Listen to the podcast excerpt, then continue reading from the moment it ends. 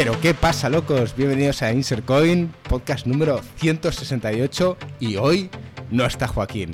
Estamos aquí para rememorar nuestra infancia, estamos en el momento viejuno, vamos a recordar esas aventuras gráficas que nos han hecho amar las grandes historias. Sentimos eh, con todo el dolor de nuestro corazón que Joaquín no pueda estar aquí para sufrir un poquito nuestra pasión. Así que, como él diría, ¡vamos! Gustado mucho tu intro, tío. ¿Te ha gustado? Bueno, ha sido totalmente improvisada, no me, no me he cortado, tal. Joaquín siempre lo hace todo mejor, tío, pero cuando no está, tío, hay que suplirle intentando mantener los estándares de calidad, tío. ¿Cómo estás, Alex? Muy bien, gringo. Con muchas ganas de hablar de las maravillosas aventuras gráficas de nuestra juventud. Muchas Eh, ganas, dice. Tienes unas ganas horribles. Creo que llevo una semana diciendo, sí, se me acaban las vacaciones, tengo unas ganas de volver al podcast y hablar de mi tema favorito. Aventuras. Te- tengo que admitir que, que cuando vi el título del episodio fue como un jarro de agua fría para mí. Digo, no es la historia de, de- de los, de los videojuegos de estrategia, no entiendo nada. Bueno, hay varias cosas que, que tenemos que contar. Obviamente esta semana han pasado cosillas importantes, em, como bueno la conferencia, bueno el, el- el tema de EA con, con bueno Sí, el EA lanzamiento Live del, Dead Space y otra serie de noticias que por ejemplo Joaquín quería comentar el tema de Netflix y PlayStation, pero bueno. eh, esto y mucho más lo hablaremos la semana que viene, que estará Joaquín de vuelta. Y a la semana siguiente eh, seguramente hablaremos un poco de, de nuestras opiniones del Skyward Sword. Juego que, bueno, Marco ya lleva casi la mitad y yo aún no lo he empezado. Al final lo he dicho antes de empezar el podcast, pero vamos a esperar a que Gringo lo juegue o por lo menos tenga jugado unas cuantas horas para que él pueda dar su opinión. Porque yo ya lo jugué en su momento y creo que aquí lo que importa es que Gringo, tío, que es virgen en este juego, dé su opinión de qué le parece los controles y la historia y demás. Efectivamente. Y nada, pues hoy estamos aquí para hacer un viaje simplemente de nostalgia al pasado. Sí, Marco. Antes, Gringo, queríamos decir que, que el podcast de la semana pasada no está a los estándares de Insert Coin y, y, eh, había una diferencia de audio entre algunos que, bueno, que, que la edición es mía, es mi culpa, soy yo el culpable de esto. Y Nos nada, disculpamos como un equipo, Marco, tío. nos disculpamos como equipo, sí. Y, y nada, que mejoraremos, chavales. Todo, cada podcast, tío, aprendemos algo nuevo. Sí, Eso en es. este caso hemos aprendido que no deberíamos hacer podcast desde fuera de nuestro estudio. Este Cuando es las Bueno, el oye, no están controladas. Decirte, Alex, que el año pasado hicimos uno en, eh, en un bar y nos salió más o menos bien. Eh, posiblemente a finales del mes que viene tengamos que hacer otro en el bar. en el O- mismo o- bar. Seguramente, porque vamos a estar los tres allí, a menos que Gringo quiera hacer un monólogo solo. Lo único que Gringo no sé si podría estar porque no tendríamos eh, con- conexión a internet. No sé cómo lo vamos a hacer. Pero claro, esa semana que estamos Joaquín, Alex y yo en Alicante, algo hay que hacer. No podemos dejar a la gente sin podcast. Yo no puedo decir nada. Obviamente yo no voy a hacer un monólogo. ¿Sabes? El que menos domina el área de los videojuegos, ¿sabes? A lo mejor les puedo contar otra cosa, pero... Estaría muy divertido. A ver, el- Sí. te digo una cosa. El último del bar, la verdad que fue un buen episodio. Y yo creo que este también lo puede ser. Un, el especial, una vez al año, tío. Live from Alicante. Insert coin. Insert Coin on the Road. Alicante, versión... Road trip. Sí. Bueno, em, hay otra pequeña novedad que contaremos a mitad de podcast. Un poco más detallado, pero bueno, ya sabéis que en los últimos podcasts hemos estado hablando de que hagáis un poco más de caso a Twitter, que escribáis más a Marco. He visto que habéis escrito, y Marco, de hecho, o sea, he tenido que avisar yo a Marco. Marco, tío, te han escrito te han puesto que... He perdido la esperanza, gringo. Ha perdido esta la semana esperanza. la he perdido. Esta semana no me he metido en Twitter a ver ningún, ninguna mención. Bueno, tenemos, hicimos la pregunta sobre cuál era eh, la, la aventura gráfica que más le gustaba a la gente. que Por ahí respondió Carlos que, que el Monkey Island 2 era su favorito. Bueno, creo que era el 2 o el 1, no recuerdo. Pa- puso una imagen, eh, pero ahora mismo no recuerdo cuál de los dos era. Y creo que también ha escrito por ahí que, que una de tus hiper favoritas que no tenía peligro, no sé. Simplemente hazle un poquito de caso a Twitter. Em, a mitad de podcast pararemos un segundo para dar una pequeña noticia. Y, bueno, digo ahora a mitad porque a lo mejor hay gente que llega ahora al principio y diga, pues, pues, lo quiero escuchar ahora, ¿no? Te tragas el podcast. No es pequeña, es una gran noticia. Es una gran noticia, efectivamente. Pero, pero habrá gente que diga, pues lo quiero escuchar ahora, no. Gente como Ruffer, tío, que no le gustan las aventuras gráficas, o Joaquín, se tendrían que oír el, el podcast al menos hasta la mitad. Bueno, eh, como todas las semanas damos las gracias a todos los que estáis en el chat. Eh, vamos a intentar hacer un podcast un poquito ameno. No va a ser un podcast súper informativo sobre la evolución cronológica de las aventuras gráficas y quién lo hizo y en qué momento y qué pasó.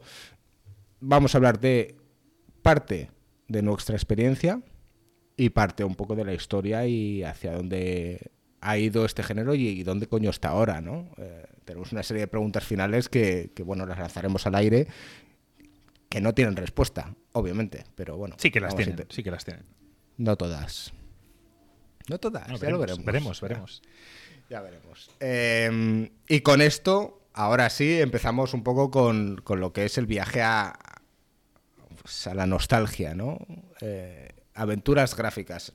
Como hemos dicho, Alex no es súper fan del género, pero está muy bien que esté aquí con nosotros para ser un poco el contraste. Marco y yo nos encantan. Em, y, todo esto empezó hace muchos años, digamos en aquella época en la que los ordenadores tenían una manera muy rudimentaria de, entretener. Sí, yo, yo si quieres, tío, como no hay una buena forma de empezar esto, creo que os voy a hacer una pregunta a los dos. Voy a empezar por Alex. Alex, ¿cuál fue tu primera aventura gráfica? Si la recuerdas. A ver, mi primera aventura gráfica fue Mist. Eh, yo iba a un colegio en donde los ordenadores eran Mac. Y entonces tenía acceso a, en eso, principios de los 90, a todos estos juegos que salían en el Mac que eran increíbles. Que, porque Windows todavía. Es que imagínate, esto fue hace tanto tiempo que Windows no se había convertido en el estándar de los videojuegos. O sea, no fue hasta el 95, 96 que empezó a salir el tema de las tarjetas gráficas y de, y de todo este tipo de cosas. Entonces. Eh, el Mist me pareció increíble, los gráficos eran espectaculares, era todo súper misterioso, era todo súper interesante, pero no me daba el cerebro para, para avanzar en el juego, ¿no? Me, pareció muy frustrante. Eh, pero vamos, que sí tengo ese, ese recuerdo de, en el momento, de estar súper impresionado de visualmente todo el tema de Mist. Pero Mist o sea, sé que está incluido dentro de las aventuras gráficas, pero yo como que lo asocio a otro tipo de... Para mí es... Es una experiencia, ¿no? Eh, eh, ¿no? pero en mí, si no lo recuerdo mal, eh, era un juego en primera persona donde tú elegías, como en Google Maps, ibas hacia adelante y, le dabas y el tío hacía... como el Street View. Sí, sí, como, el Street, como el Street View. Y donde era un juego basado en puzzles, pero que yo recuerde, corrígeme Alex, había conversaciones, había personajes, hablabas.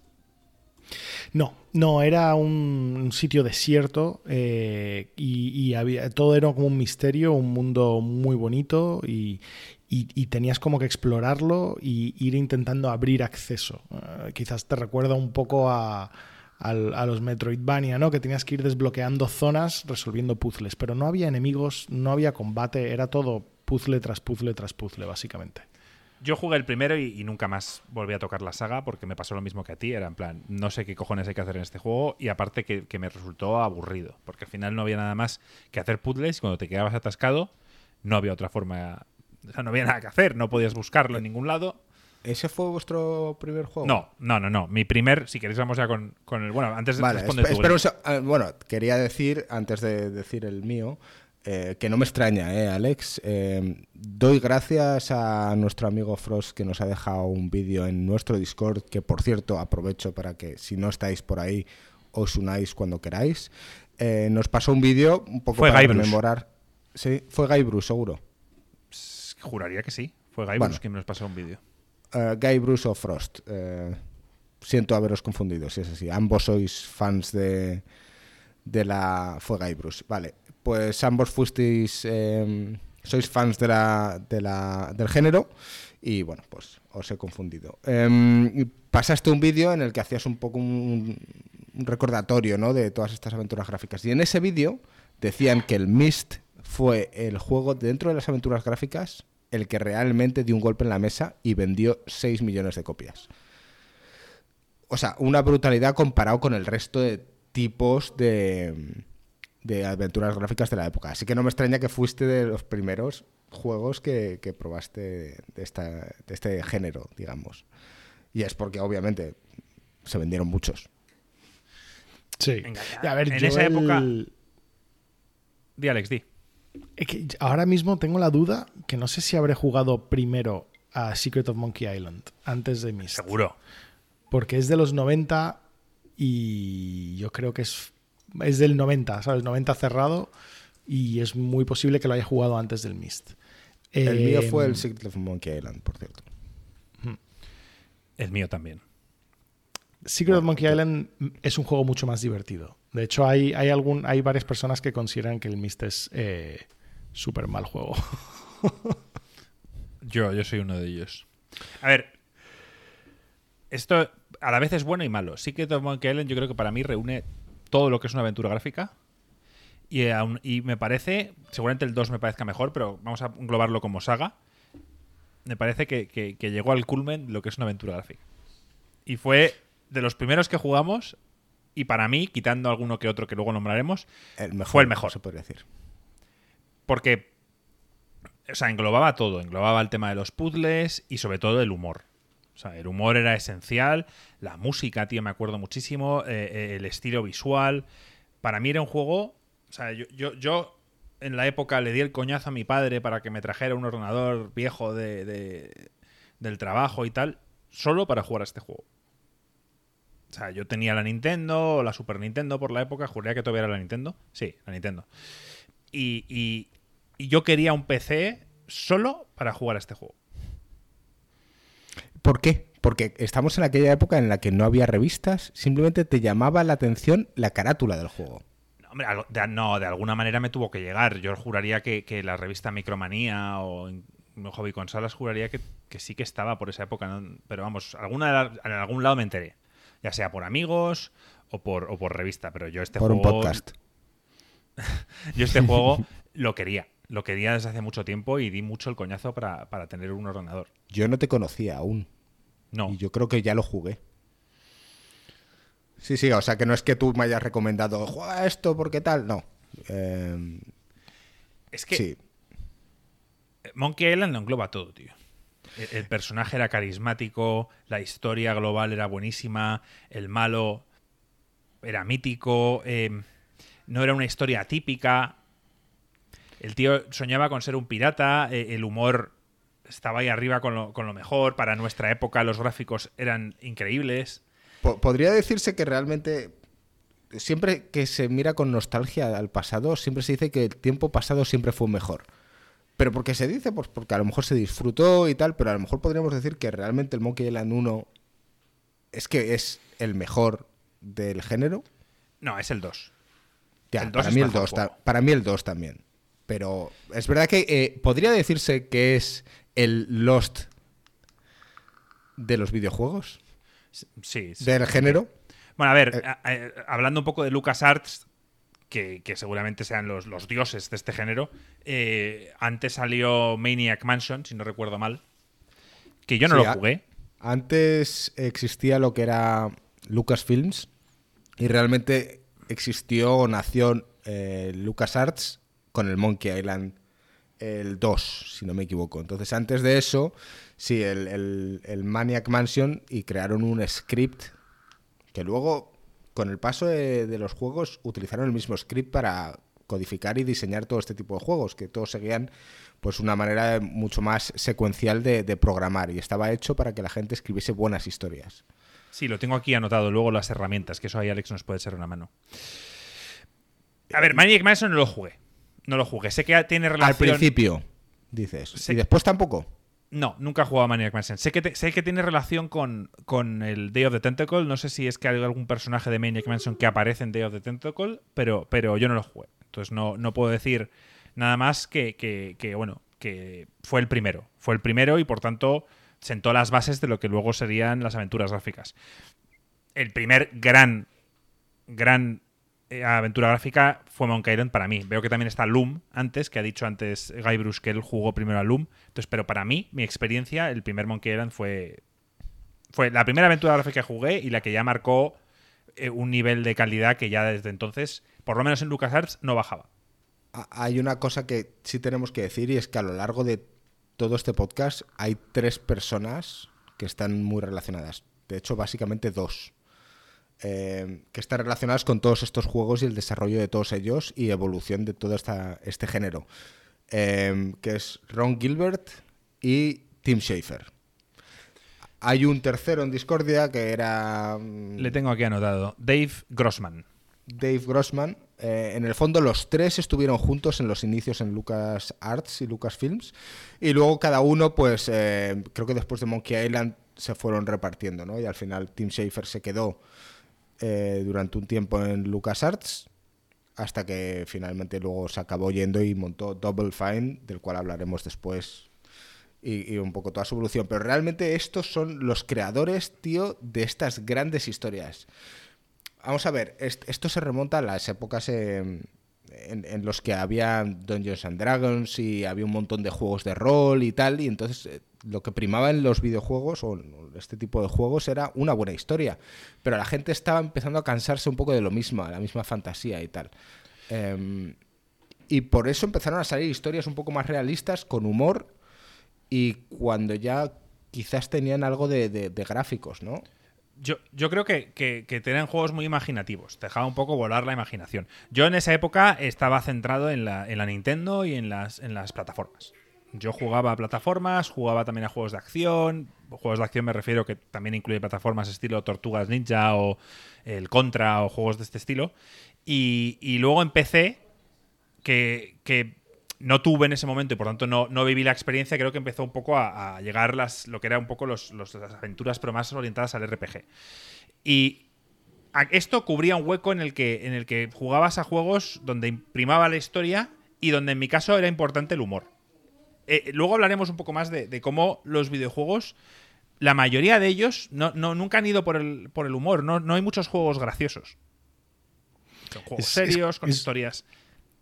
Sí, pero Alex. tienen puntualidades, o sea, tienen, tienen puntos de, de humor. O sea, podrías decir que hay cosas que, que no se han extendido de este género, pero si te vas, por ejemplo, a los eh, Uncharted, el carisma del personaje es un carisma muy parecido al de eh, un personaje de Monkey Island.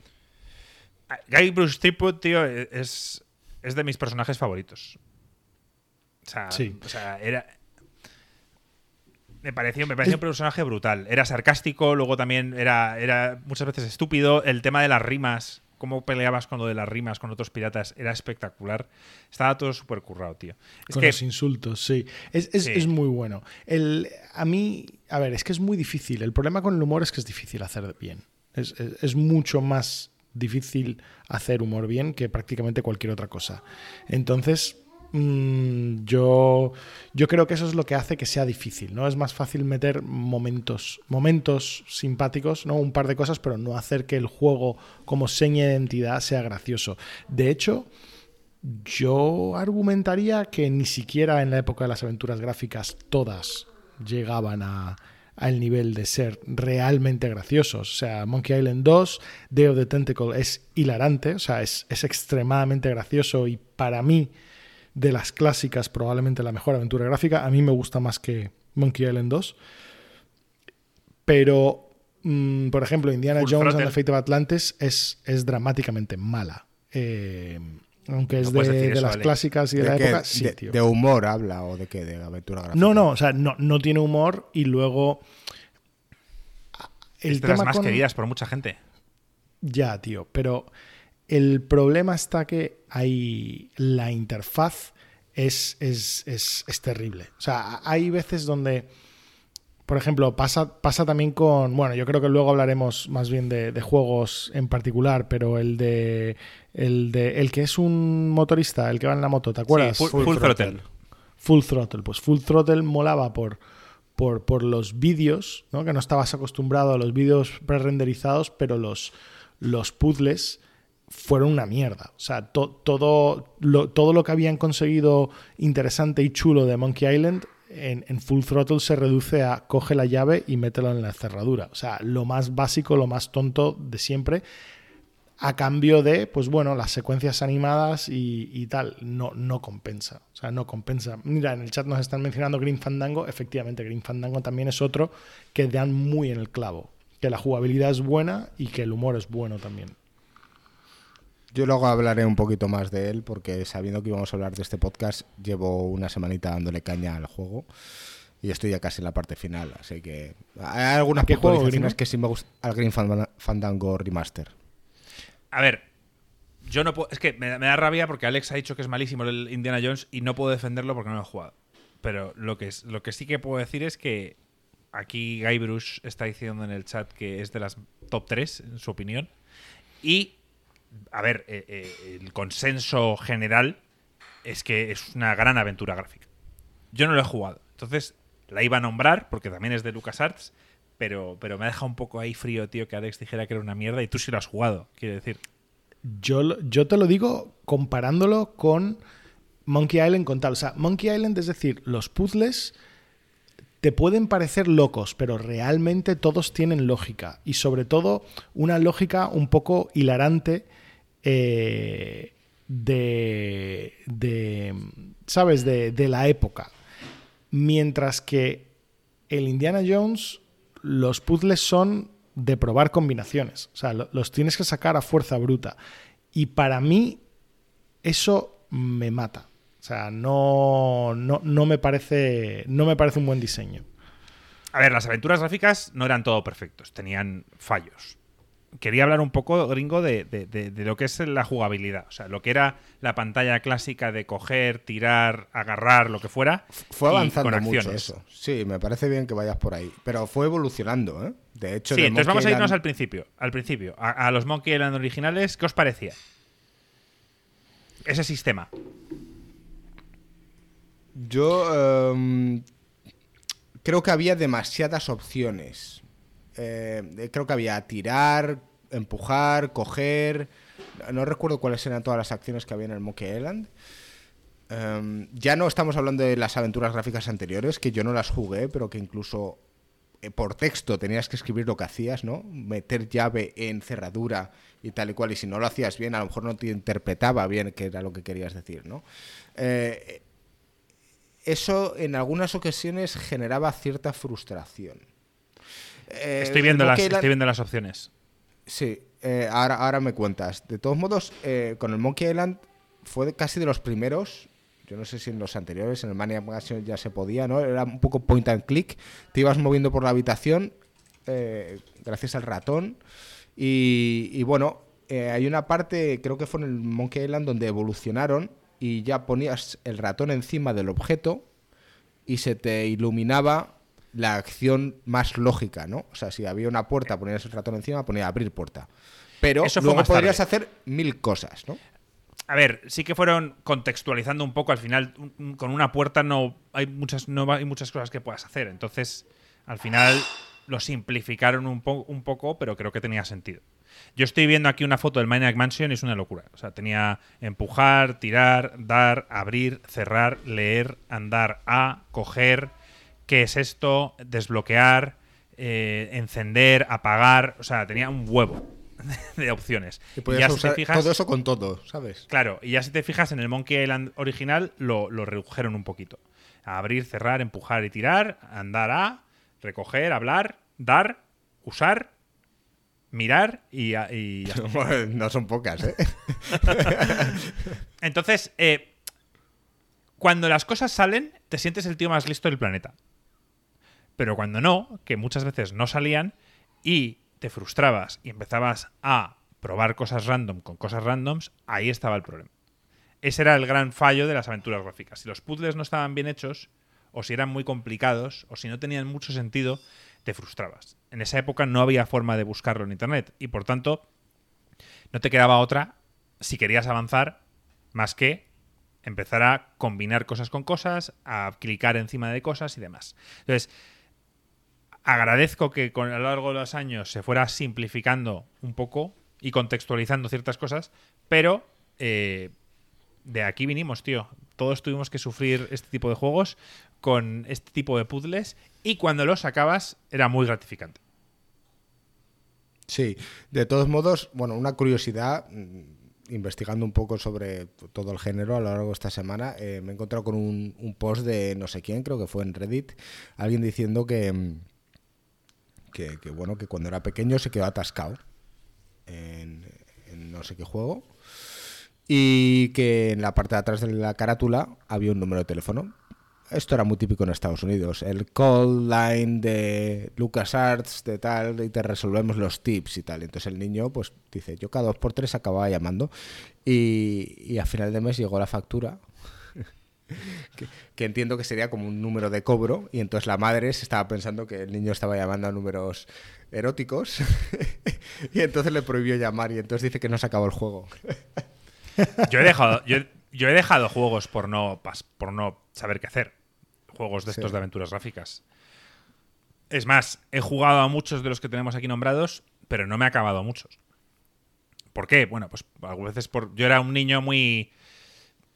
Que si algo me suponía mucho ya reto y no sé qué, hacía a otra cosa. En ese sentido, mal. Mal por mi parte, pero era así. Luego no lo voy a negar. Si algo me frustraba y no conseguía tal, pues al final me iba a otra cosa. Eh, niños como Gringo, que yo lo conocí de pequeño, no sé si a lecturas así, era más dedicado. O sea, era más de. Me voy a pasar esto por mis cojones. Esto sigue pasándome ya de mayor. Yo hay, yo hay ciertos juegos que me da igual el desafío que presenten. Si no me está divirtiendo y lo único que está haciendo es conseguir frustrarme, lo dejo. Mientras que conozco a Gringo y sé que si tiene que repetir una pantalla 57 veces, lo va a hacer con tal de él sentirse bien y pasarse esa pantalla. Entonces. Es cierto. Es cierto. A mí, entonces, a mí, me, a mí cuando, me, cuando me frustraban estas cosas, sí, es un punto negativo de las aventuras gráficas y es un punto, pues eso, pues que hizo quizá un poco la, el declive. Pero no estamos hablando ahora del declive, estamos hablando de la grandeza de las aventuras gráficas y quitando sí. Monkey Island, LucasArts, que, que era una gran compañía, seguramente la mejor, que sacó juegos como Day of the Tentacle, Alex, que si quieres comentar algo sobre Day of the Tentacle, es el momento. De, Day of the Tentacle, para mí, es la mejor aventura gráfica yo no lo que, he jugado. que yo he jugado. Y la recomiendo encarecidamente. O sea, para cualquier persona que le, que le interese medianamente las aventuras gráficas. ¿Dirías es... que es eh, preferible jugar a Maniac Mansion, que es un poco el. No. El, pro, el preludio, ¿no? No. A mí lo, lo, que sucede con las aventuras gráficas es que estamos en un periodo muy. Eh, muy in, incipiente de los videojuegos, ¿vale? Y la gente estaba probando mucho qué funciona, qué no funciona y, hasta de qué formas eh, se pueden hacer las cosas. Entonces, se nota un avance muy grande a lo largo de estos primeros años. A mí, Maniac Mansion, yo creo que lo puedes jugar como, como tema de historia, como, como una pieza de historia, pero yo personalmente no lo he jugado, pero por lo que he visto, mmm, no, me, no me llama. Eh, a mí el, el of the Tentacle se nota que está súper pulido. O sea, tiene muchísimas cosas. O sea, es un juego que viajas en el tiempo hacia adelante y hacia atrás. Y muchísimos de los puzzles requieren cosas en los distintos tiempos y tal. Tiene una lógica espectacular y hilarante, o sea, pero graciosísima. ¿Cómo eh, es lo de la bandera? Es que no, no me. No. sí, hay un momento que quizá me equivoco, quizá Estados me equivoco. Unidos. Sí, por la confederada, puede ser. Algo para, como una amalgama. Creo que, creo que era como que la, las estrellas estaban en un círculo, era como medio camino entre la confederada y la otra por un cambio que hacías. Hay una cosa que, que tienes que meter un hámster en el congelador y luego lo pillas en el futuro y lo metes en el microondas. O sea, todo, todo parece una locura, pero todo tiene sentido. Y, y, y la interfaz está muy pulida y, y tiene la mínima cantidad de hacer clic en todo aleatoriamente para que te salga que yo he visto en aventuras gráficas. El humor me parece que está en plan clavado. La verdad que para mí es, es la aventura gráfica con la que me queda. Me encanta Monkey Island. El 2 me encanta, me parece un juegazo y tal, pero me parece que está un pelín por debajo de, de Day of the Tentacle. Deciros que, que todos estos juegos que para los que sois más jóvenes y no los habéis jugado, hay versiones HD, tanto de Monkey Island 1 como 2, como de Day of the Tentacle, y ahora iremos con, con Full Throttle y Green Fandango, que también hay versiones HD. O sea que, que los podéis jugar a día de hoy y que se han modernizado bastante bien. La la pregunta es si alguien joven que, que no haya probado este género es, un- es algo que le llegaría a gustar. Esa es una de las preguntas que hemos dejado para el final. Ya, ya lo sé, pero yo lo voy soltando porque es que va a no, ser muy recurrente, la respuesta, tío. la respuesta es no. O sea, creo que la única lo, forma. lo resolvemos después. Vale, ok. Eh, Pero sí, los podéis probar. Eh, aquí la pregunta es si los que nos estáis escuchando al otro lado de las ondas, digamos, sois gente de, de nuestra quinta, pues estaréis aquí en Team Nostalgia, Team Viejuno. Eh, pero si a lo mejor sois más jóvenes y estáis escuchándonos porque os fiáis de nuestra opinión desde hace tiempo y estáis diciendo, pero ¿y estos viejos qué coño me están contando? Dadle una oportunidad. Yo, Aunque no está Eh, Joaquín aquí para decir que es toda una puta mierda, porque es lo que él diría. No, a Joaquín le gustaron estas, estas aventuras. Ahora, va, diría que, que ahora no, que no han evolucionado y que por tanto no. Una persona de 2021 joven no, no le va a encontrar la gracia. a ver, yo- mm, sí. Bueno, yo, yo quería decir, pero bueno, no sé, si lo vamos a dejar para el final, lo, lo dejamos para el final, Sí. yo creo. Eh, antes de ir con otros juegos de LucasArts, porque podríamos estar aquí mucho rato hablando de, de solo esos juegos, eh, la otra gran compañía de la época para mí era Sierra. Bueno, para- Sierra- es que no- digamos que no había otra, ¿no?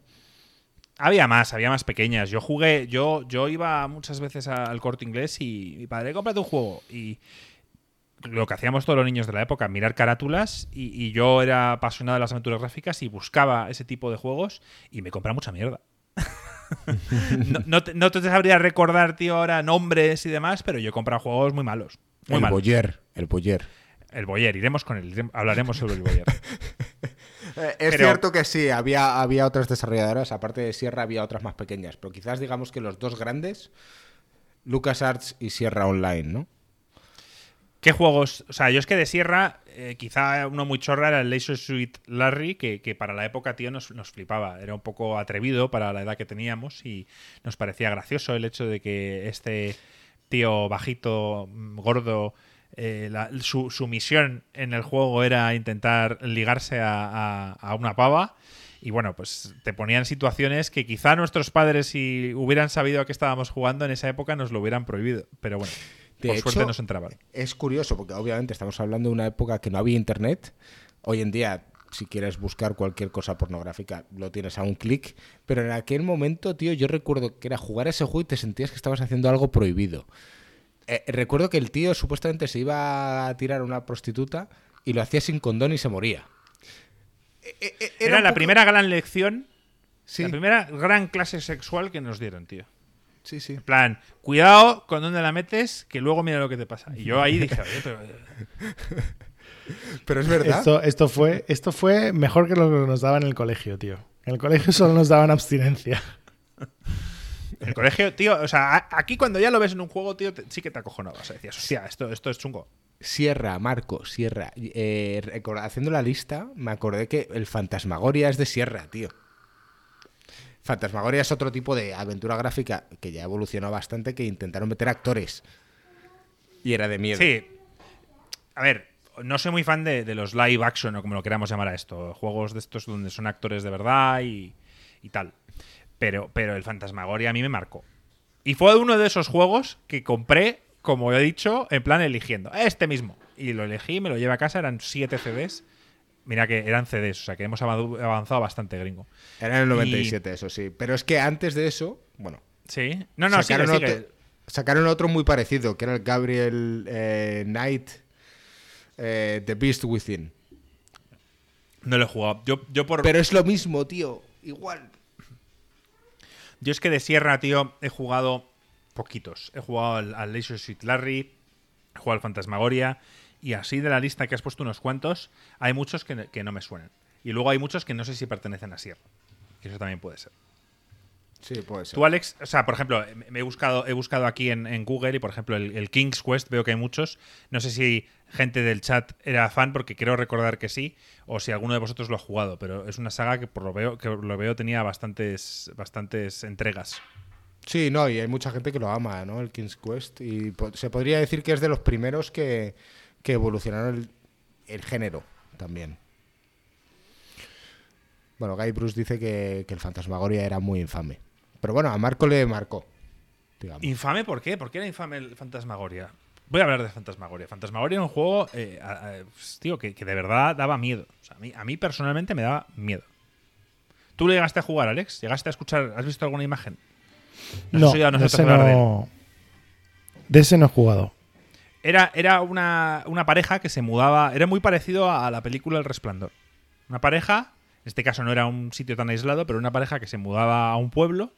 Y bueno, pues eh, era una mansión enorme. No sé si es que eh, eran ricos y se iban allí o si habían heredado, no recuerdo ahora. Pero la cuestión es que ibas al pueblo y bueno, pues te ponías a investigar un poco, a hablar con, con el típico tío de la tienda, con el jardinero de la mansión. mm, eh, con tu marido al principio era todo, pues eso, pues una cena romántica y tal y cual, y ves que poco a poco tu marido, pues como va, va perdiendo la cabeza. Vas viendo cosas siniestras dentro de la casa. Vas encontrándote, no sé si eh, movidas satánicas y demás. Y Sangre por el suelo. Sí, el juego va en una espiral que, que- que va cada vez peor y de verdad que a mí ese juego me daba miedo. No, o sea, lo voy a medio spoilear un poco, pero, pero no creo que esta, lo vaya a jugar ahora mucha gente o que quienes lo hayan jugado pues lo recordaremos juntos. Este tío al final, muy al resplandor, pues te, te, te persigue. Y, y sí, era una aventura gráfica y por tanto las opciones que tenías a la hora de huir eran limitadas. Pero al final era esconderte en un armario o ir por la habitación de la derecha y el tío como te va persiguiendo y tal, daba un miedo que te cagabas. Y tenía unas escenas gore si morías que rara vez he vuelto a ver en un videojuego. Las he visto en, en Mortal Kombat y poco más.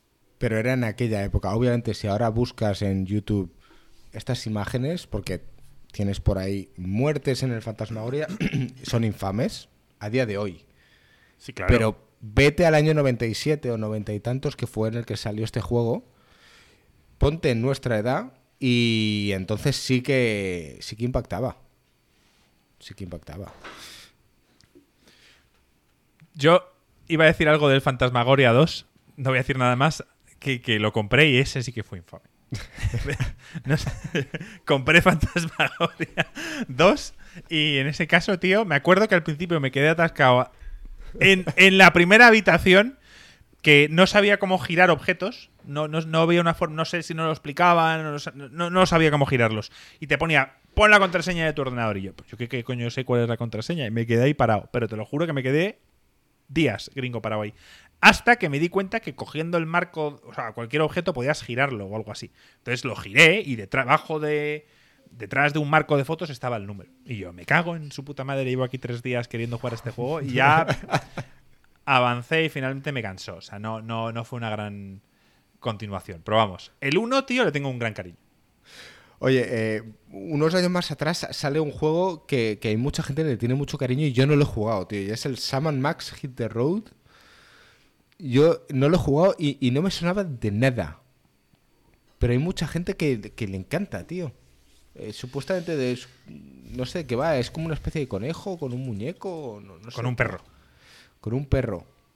No sé, quizás una aventura gráfica un, un- un tanto infantil, pero seguramente con, con ironía y, y- y bromas. Sam Max eh, eh, eh, seguía. O sea, al final, Sam Max eh, no deja de ser otra entrega más de LucasArts. Usando el, el motor SCOM, que lo quiero hablar ahora con Alex. Y. Yo no los jugué. Jugué a, unos juegos ya más eh, de la Xbox 360 y, y tenían, bueno, pues el, humor, el humor de, de, de- LucasArts. A mí no me llamó en la época. No sé si es que salieron un poquito más tarde y yo ya veía como un perro y un conejo y me parecía infantil, pero, pero mucha gente le tiene cariño a Sam Max. Sí, de hecho, el Sun Max no, no lo he jugado, pero sí sabía que, que- que para nada es infantil. O sea, es, es en plan un juego a saco de sangriento y salvaje y tal. Y estoy leyendo por el chat que Guybrush, aquí nuestro experto residente de Insert Coin de juegos de aventuras, eh, dice que efectivamente que es una joya de juego, no es infantil y es lo más bestia de LucasArts. El conejo es un Pues, eh, psicópata sanguinario. Por eso digo, por eso digo que, que, que, que era la percepción que me daba, pero que no lo había jugado y por tanto, pues, pues no, no. Pues ya ves, error mío. ¿Aconsejarías a día de hoy jugarlos? Guybrush, yo sé que me vas a decir que sí, pero sé sincero. ¿Lo aconsejarías? ¿El original o, eh, o esperar un remaster? Porque a lo mejor hay un remaster, ¿no? Pues no a ver qué que- dice. De todos modos, Marco, durante esta época también salió otra saga que para ti es una de tus favoritas, tío, y es el Broken Sword. Broken Sword, tío. Qué maravilla. ¿Cuál fue, de, de la saga, cuál fue el primero que jugaste tú? El 1. Mira, yo era muy fan de Indiana Jones. De pequeño. eh, De los arqueólogos. Aquí Joaquín, tío, se, se reiría. Aquí cuando es Joaquín se reiría. Habría el momento. A mí Indiana Jones me flipaba. Y, y cuando vi que George Stobart no dejaba de ser una especie de. Dije. Que le gustan las antigüedades, que no sé qué, no sé cuántos tal. Y luego, algo que, algo que me gusta de, de, de Broken Sword, tío, era, era que, que supo evolucionar. Es, un, es el, el género de las aventuras- gráficas empezó con nosotros siendo muy pequeños. Y cuando a mí me llegó el momento de jugar a Broken Sword, seguía siendo gracioso, pero ya de otra manera. Ya quizá teníamos 13, 14 años y, y el tío George Stobar era un tío gracioso, sarcástico y, y los comentarios gringo que hacía de, de las personas, los pensamientos que él tenía dentro de la cabeza a mí me, me resultaban muy graciosos. Y luego la historia estaba muy bien.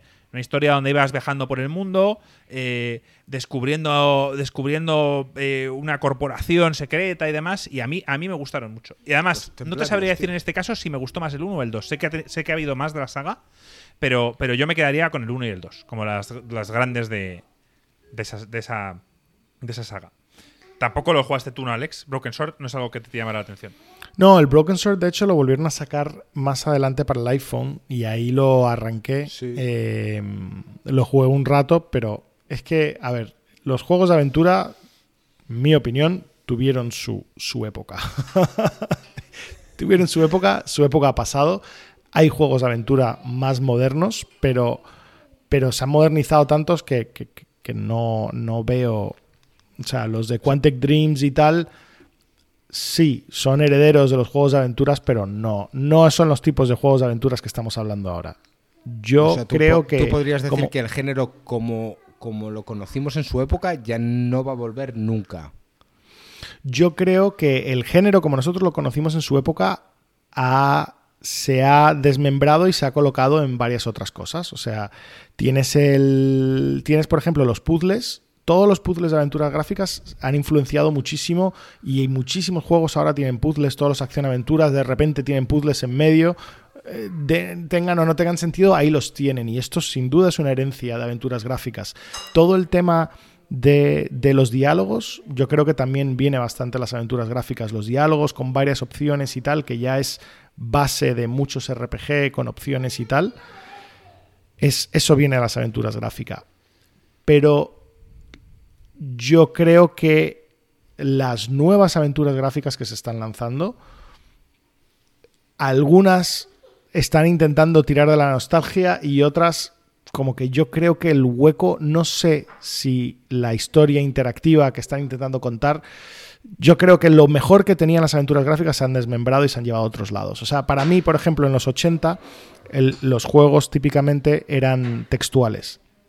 Entonces era muy común tener juegos de aventuras textuales. Entonces, para que os hagáis una idea de cómo funciona, tú arrancas el juego y te dice, estás en un cruce, ves a tu izquierda una casa, eh, eh, eh, enfrente de ti hay un árbol y a tu derecha hay un camino que no sabes dónde lleva. Entonces, tú tienes que escribir con el teclado, en plan, mirar casa, y te dice, pues la casa es una casa antigua, no sé qué tal. Caminar, casa. Y, y caminas hacia la casa y juegas el juego entero así. Las aventuras gráficas vienen de eso, es una evolución de eso, simplemente claro. con un motor gráfico eh, que de repente se podía hacer, ¿no? Que en los 80 no se podía y que en los 90 sí se podía. Entonces, Eso es lo que te quería preguntar, Alex. El motor SCUM, que se llama, que lo inventó LucasArts para este tipo de juegos. sí, que- eh, Es una evolución de lo que tú estás diciendo. Claro, o sea, el, el motor SCUM, o sea, le, le dan mucha importancia. Yo creo que ha quedado como una curiosidad histórica porque es un motor que, que el código existe, con lo cual tú, tú puedes. eh, tú, tú puedes como hacer, hay, hay mucho, o sea, si sabes programar, hay mucho que puedes hacer con el motor SCOM. Y es un motor muy sencillito, porque es un motor especialmente hecho para aventuras gráficas y fue gran parte de la razón por la cual pudieran sacar una o dos aventuras gráficas al año, que es básicamente, si miras los 90, salen en plan como churros. Y, y, lo único que tienes que hacer es ponerle arte y más adelante audio y diálogos y tal, y, y adelante. E ingenio. Una aventura Ingenio, gráfica. Sí. eh, lo más importante era, era la historia, eh, eh, personajes y demás. Aspecto visual también. Pero yo creo que, Alex, tío, el ingenio, tío, que puso LucasArts en los, en los 90 es algo que hay que elogiar. O sea, Ya, no solo. Yo, sinceramente, yo sí pienso que hay un hueco en el mundo actual para aventuras gráficas o ese hueco que existía, llámalo ironía, comedia, diversión, buena historia y quizás a lo mejor nostálgicos nosotros, ¿no? La, la gente de, de- del point and click. Hay, hay un hueco ahí que no está cubierto creo. Y creo que medio se demostró eh, en 2017 cuando Ron Gilbert hizo un Kickstarter para, para pedir pasta para sacar un juego de este estilo. Ron Gilbert, Park. eso es. Y de hecho consiguió muchísimo dinero y ha vendido mucho también. Y para Tiene parte. Mi dinero lo tiene. Yo lo ¿Sí? tengo, el Park. Y entonces hay, eh, para los amantes del género dicen que es muy fiel, ¿no? A, lo que quería recrear. Y, se vendió muy bien y es muy querido. Entonces, creo que a día de hoy sigue habiendo hueco para ello. Yo también. A ver. eh, al final, ¿qué es una aventura gráfica? Mm, Es un juego que carece de jugabilidad tal y como la conocemos a día de hoy. Que nos presenta una historia y una serie de puzzles. Y, dependiendo de lo buena que sea la historia y de la originalidad de sus puzzles, va a ser una buena aventura gráfica o no. Eso a día de hoy lo puedes seguir haciendo. Va a ser un, una. Va a ser un, un, género de nicho. Esto no va a vender millones. Pues eso hay que asumirlo. Y eh, pensar en los costos cuando lo estás haciendo a ese nivel. No vas a hacer un juego 3D de la hostia, gráficos Last of Us, para luego quedarte simplemente en un point and click adventure. No lo vas a hacer. Entonces, tienes que saber lo que estás haciendo, cre- a- saber- pensar en a quién se lo quieres vender. Y ya está. Y, Aquí- y- y va a haber gente que vamos a seguir comprándolo. Sí, yo También siempre. habrá que ver. Perdón, Alex, dale. Sí, no, que, que yo creo que, a ver, que, que quizás he sonado demasiado duro, pero o sea, la- las aventuras gráficas siguen existiendo, pero como ha dicho Marco, pues es un nicho. O sea, en- durante los 90 eran un nicho importantísimo, eran, eran un por ciento muy grande de los videojuegos. Ahora pues es uno muy pequeño. Que no quiero decir que no se pueda hacer nada interesante con la estructura de una aventura gráfica, por supuesto, y hay muchos estudios que le dan una vuelta de tuerca, como por ejemplo Quantic Dreams, eh, el Heavy Rain, en el fondo es una aventura gráfica, Eh, pero han ido muy a saco en la parte de contar una historia de forma inmersiva. Eh, y luego hay otros estilo, pues Oxenfree, que es más eh, rollo tradicional, pero que simplemente bien hecho. Yo creo que solo deberías quizás jugar las aventuras gráficas antiguas si has jugado las nuevas y te encanta. Y dices, quiero más contenido de esto, quiero entender de dónde viene el género y tal, y te vas a las antiguas porque, porque te vas a tener que comer bastante mierda. O sea, son, son juegos que en su época no nos dábamos cuenta, pero hay muchas asperezas que, que- que pulir. Eh, y, se han ido puliendo y se han ido modernizando. O sea, yo, yo Ah. os- plan, por daros un ejemplo, ¿vale? Monkey Island 2, que estamos poniendo como un ejemplo de las mejores aventuras gráficas, de no sé qué y tal, y, y- y efectivamente lo es. Pero, o sea, hay un, hay un momento, o sea, hay, hay cosas que hoy en día con una guía te los sacas. Pero en aquel momento sin guía, o sea, hay un puzzle que era que necesitabas en plan ron sin alcohol, ¿vale? Y entonces, eh, es, que, es que me acuerdo, vamos, necesitaba ron sin alcohol. Y entonces la única persona que lo tiene es tal persona que ha vendido lo último que tiene a una capitana de un barco. Entonces vas a hablar con la capitana del barco y no te lo vende. Porque hace tours con, con su barco y no sé qué y tal. Entonces, la única forma de ganarlo es coger el póster del tour del barco donde sale la cara de la tía en 10 píxeles y coger el póster tuyo de que estás buscado como criminal y combinarlos. Y entonces cuando tú haces eso y dejas el póster y te vas a la otra zona, de repente en la otra zona aparece este personaje y la arrestan. Y cuando la arrestan puedes coger sus pertenencias y tal. El tema está que no hay ningún otro personaje del juego que cambie de zona. No hay ningún... O sea, es que es imposible. O sea, es... ¿Qué, qué lógica tienes que seguir para, para pillar eso? Es que no...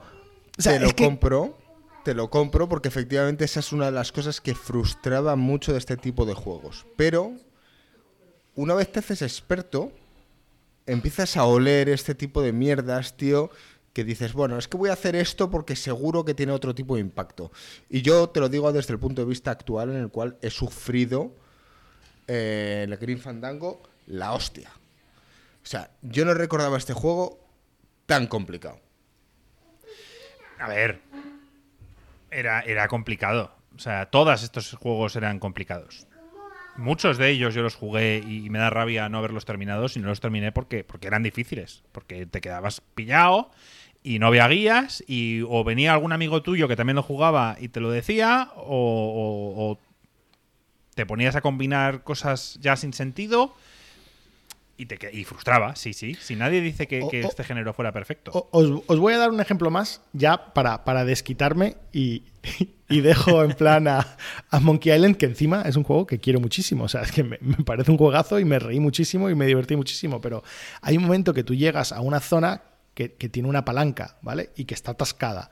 Y que necesitas en plan tal. En, en, en otro juego, pues tendrías que combinar una polea. O si es un juego en plan estilo Monkey Island 1, que tiene un sentido del humor muy chorra tal, de repente sería quizás un pollo, pero con una polea en medio, o sea, o algo así, ¿no? Algo que tú veas que sirve para esto. En el Monkey Island 2, la solución es un mono vivo de verdad. O sea, tienes que coger un mono vivo y lo usas para mover la palanca. Esto solo tiene sentido si te das cuenta de que en inglés Monkey Wrench es el nombre de la llave inglesa. Entonces, ya para empezar, si no eres nativo inglés de Estados, ¿sabes? De plan de Estados Unidos o algo, porque yo no sé si se dice monkey wrench en Inglaterra, o sea, no hay, no hay forma humana de pillarlo. Y entonces que luego, además, que coges un mono, un mono vivo, ¿sabes? En plan de, no tiene ninguna lógica. O sea, es, tienes que meter cosas en plan, en plan clic, clic, clic, clic, clic, clic. Entonces, a ver, hay veces donde tiene sentido y es inteligente como cuando coges las flores y la combinas con la carne y se lo tiras a los perros y entonces los perros se comen la carne y se duermen. O sea, ese tipo de cosas mola porque lo puedes descubrir, porque puede estar no sé qué. Pero lo de Monkey Ranch, en plan, por hacer un, un, tema chorra, ¿no? Un, chiste fácil, es que me mata.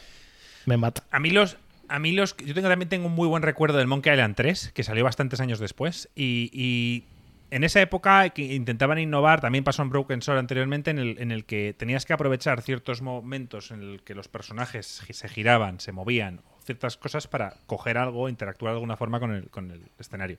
Eso a mí me frustraba. Pero, pero bueno, era porque hasta hace poco no estaba acostumbrado a tener que también estar a fijar en el movimiento de los personajes y qué hacían, qué dejaban de hacer. Y cuando eso lo incrementaron, pues a mí me costaba.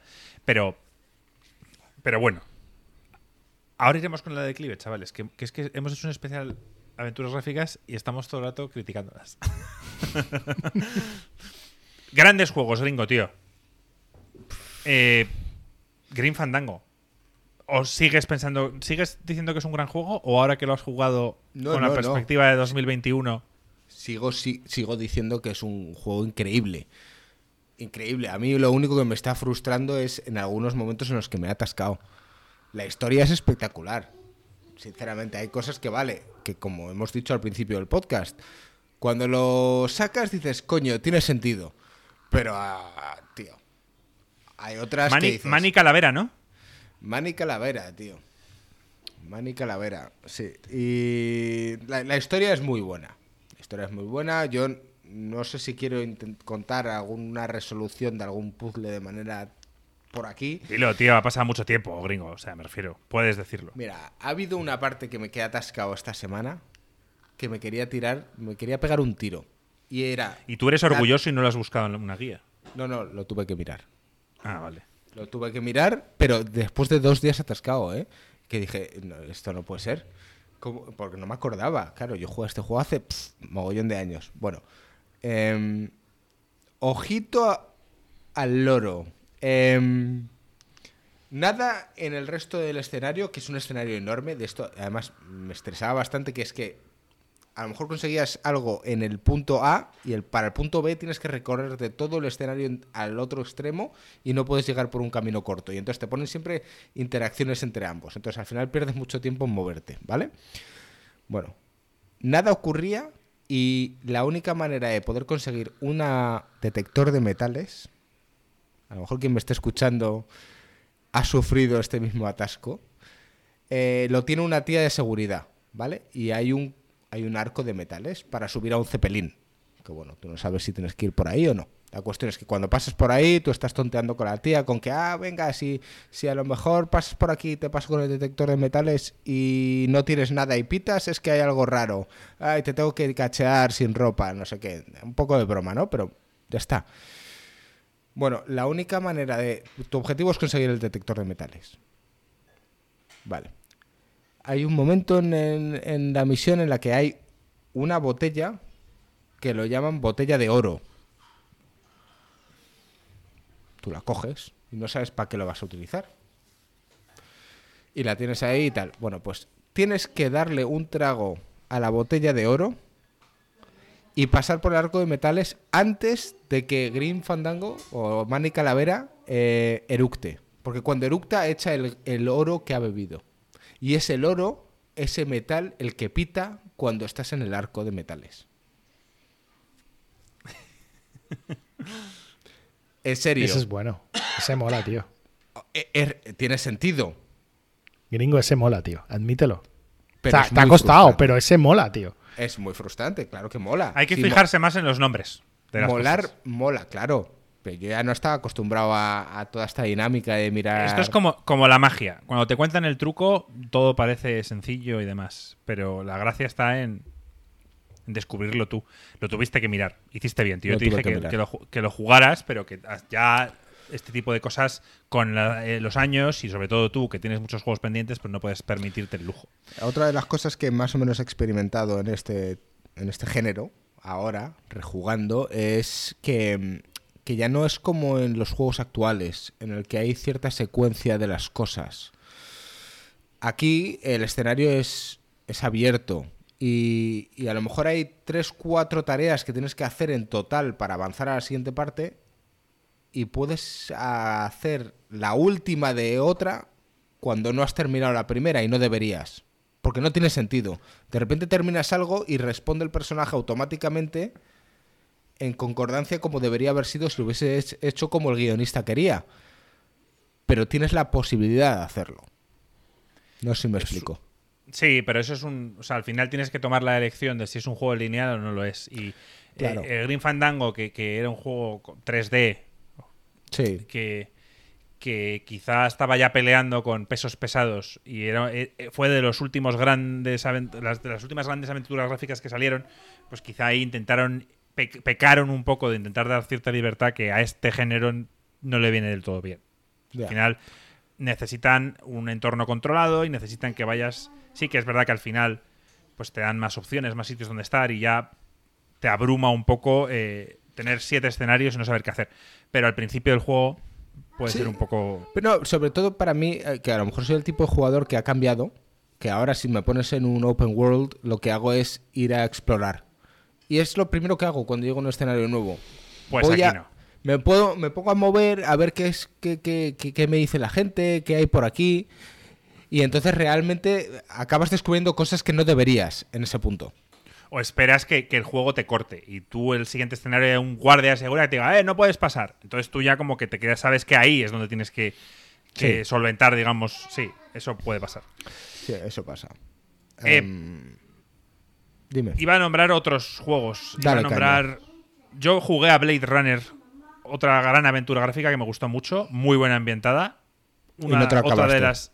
No, no, no, no. Es que ya te digo, yo jugado Yo muchos igual, ¿eh? juegos de estos. ¿Eh? Yo igual lo jugué y no lo acabé. Yo creo que ese juego gringo lo, lo compramos tú y yo juntos. O sea, lo- yo tengo el recuerdo de jugarlo además en tu casa. O sea, que ese juego lo, lo jugamos tú y yo. Súper buena inventación, me acuerdo con unos gráficos espectaculares. Y hace poco vi a alguien en Twitter que lo estaba jugando y, ponía un tweet de: Oye, eh, en 2021 estoy jugando a Blade Runner y lo sigo recomendando. O sea, que, es un juego que quizá no vendría mal ahora, ya de mayores, tío, tener otra una perspectiva más adulta y jugarlo.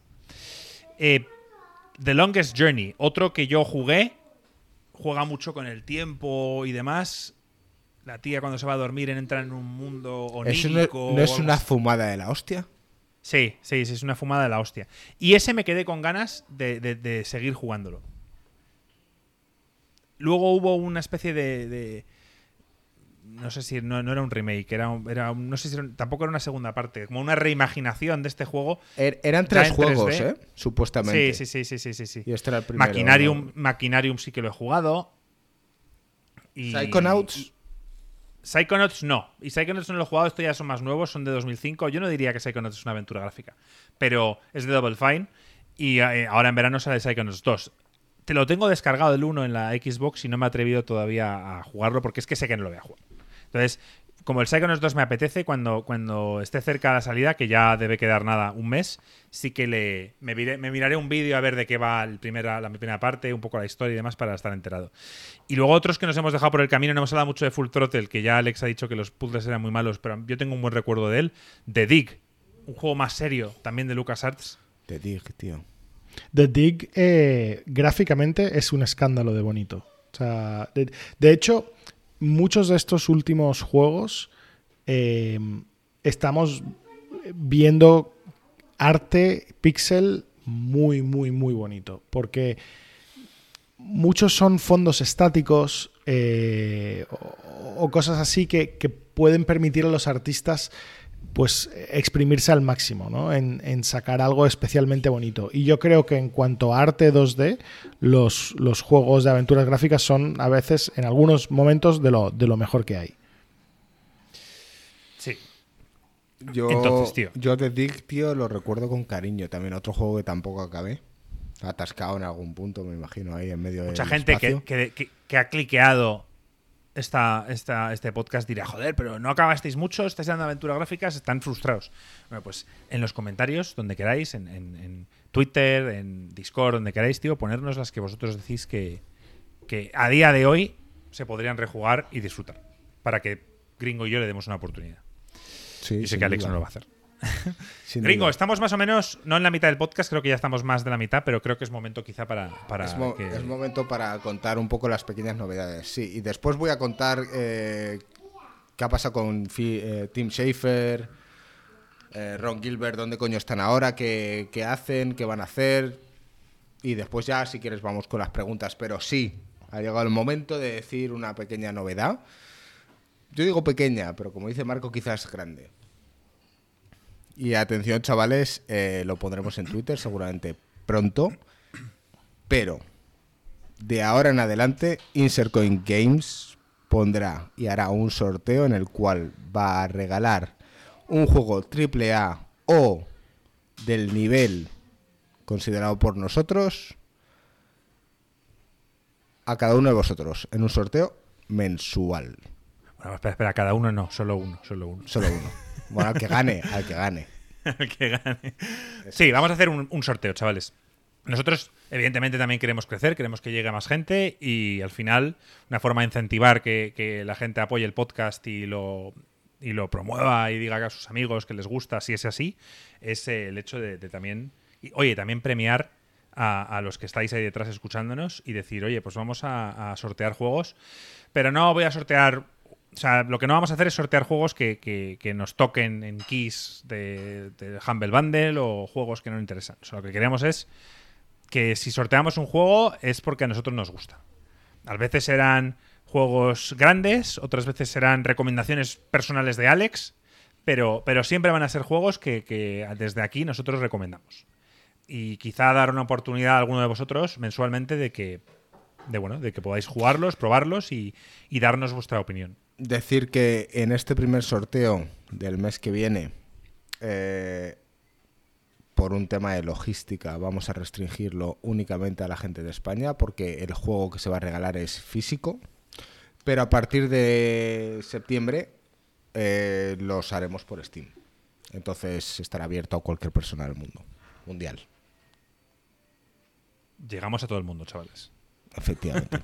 Em, a pesar de que sé que hay muchos fans de lo físico aquí.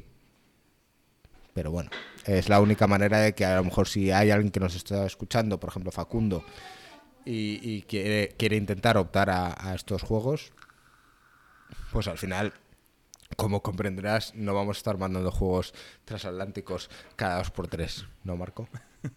Sí, mejor, más sencillo hacerlo por, por eh, un, un aquí y, y que todo el mundo además que nos escucha, porque no solo nos escuchan en España, puedan optar al juego. Eso es, así que por eso decíamos que empiezaseis a seguir un poco la cuenta de Twitter, porque es a través de esa cuenta de la cual se va a empezar a gestionar los sorteos.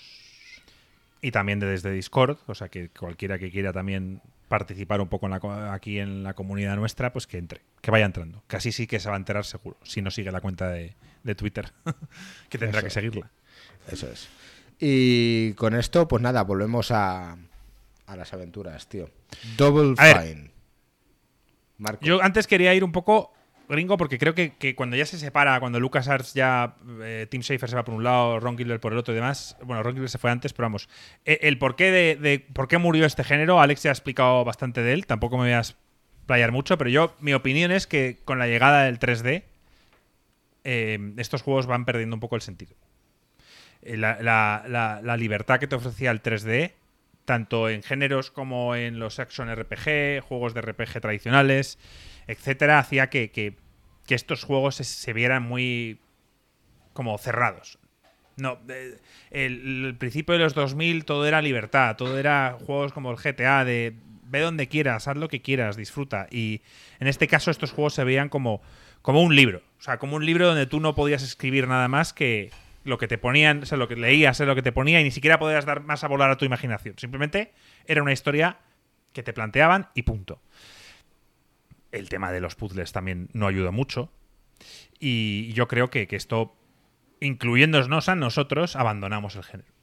Pero yo creo que concuerdo contigo. Quiero decir, al final en un escenario 2D en el cual es un fondo pintado, eh, la única manera de sacarle jugo a esto es con una buena historia y, y- y siendo enrevesado con lo que estás viendo. La Si- si libertad hubiéramos del hecho- 3D...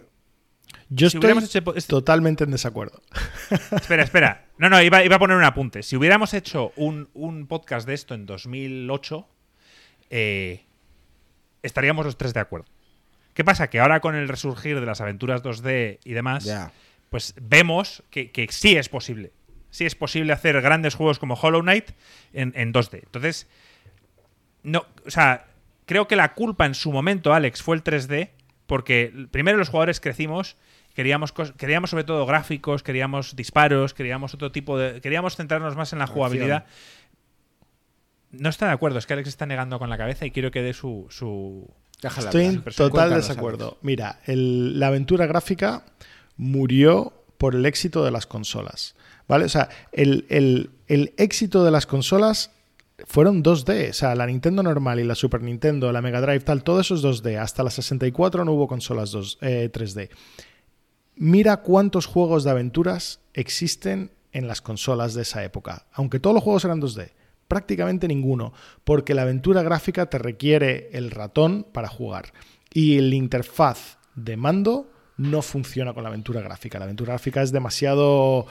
eh, bueno, es, es una, está diseñado para jugar con, con ratón y teclado. Entonces, cuando los Podría- gamers empiezan a ver juegos muchísimo más interactivos, da igual que sean 2D o 3D, pero juega el, el Link to the Past, Legend of Zelda Link to the Past, juega Double Dragon, cualquier beat 'em up, no sé qué tal. O sea, estás viendo algo muchísimo más interactivo, muchísimo más divertido, muchísimo más a tope eh, y no, no te interesa. Por- Yo por creo que no te interesa de la aventura gráfica. Si a día de hoy los PCs vuelven a estar por encima de las consolas, significa que No están por encima.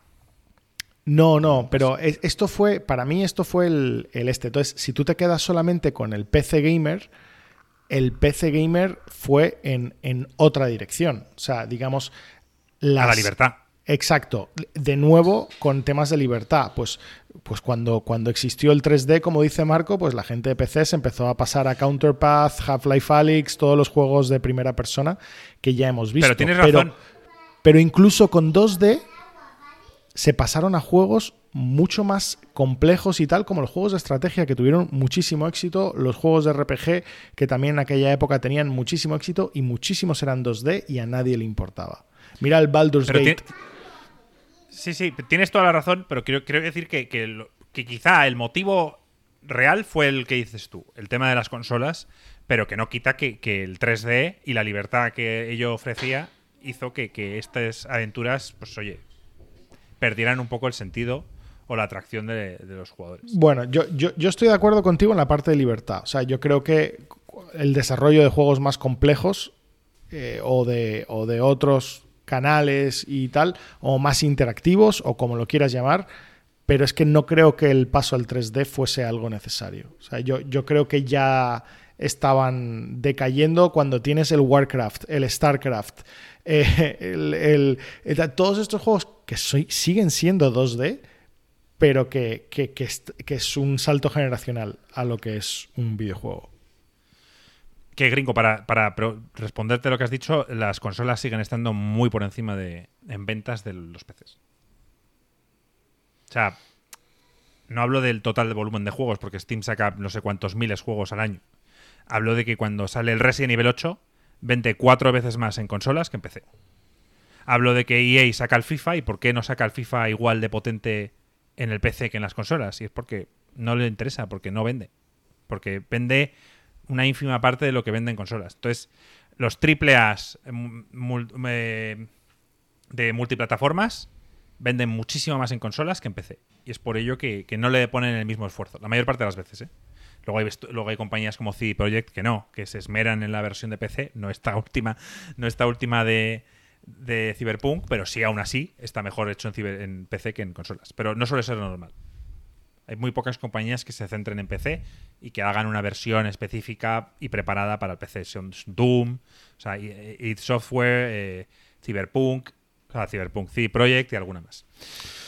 Pues sí, a ver, es, es un cúmulo de cosas. Alex tiene razón. O sea, el tema de- del mouse, eh, el tema de las consolas, eh, fue seguramente lo más importante para que este género muriera. Ahora, gringo, si quieres ir a, a, a dónde fueron esto- estas figuras de, de aventuras gráficas y Sí, cómo. re- realmente lo que ocurrió es que en- en- después del Monkey Island 2 eh, se dividieron, ¿no? Eh, el Ron Gilbert y el otro. Tim Schafer se quedó en LucasArts, pero Ron Gilbert y el otro se fueron y, y si no me equivoco, no sé si los dos o al menos Ron Gilbert creó Humong Us Entertainment, que soy súper fan de ese nombre, tío. No sé lo que significa Humong Us Entre nosotros. entre nosotros. ¿Among Us o Humong Us? Humong Us. Con U. Enorme. h u Humongous m con H es enorme. Es súper entretenido. Había entendido Among Us. No, ya, claro. y, y empezó a hacer juegos em, quizás más orientado a infantil. Em, ¿qué, pasó? Que es que efectivamente este juego, este tipo de género, en su época ya era nicho. Se dejaban un dineral y no vendían lo que tenían que vender. Excepto el Mist, que hemos hablado que vendió la hostia. El resto son juegos que no vendieron mucho, que, que han sido valorados con el paso del tiempo, como si fuese una bola de nieve, ¿no? Que quizás quien lo ha jugado después cada vez lo agarra y lo aclama mucho más. Pero en aquel momento no generaba tanto dinero. Por eso este tío empezó a hacer un juego quizás más infantiles y no le fue mal. Y Tim Schafer se quedó en, en LucasArts hasta que finalmente eh, se montó su propia empresa que es Double Fine. Que tú decías, oye, pero es que Double Fine ha hecho cosillas interesantes. Sí.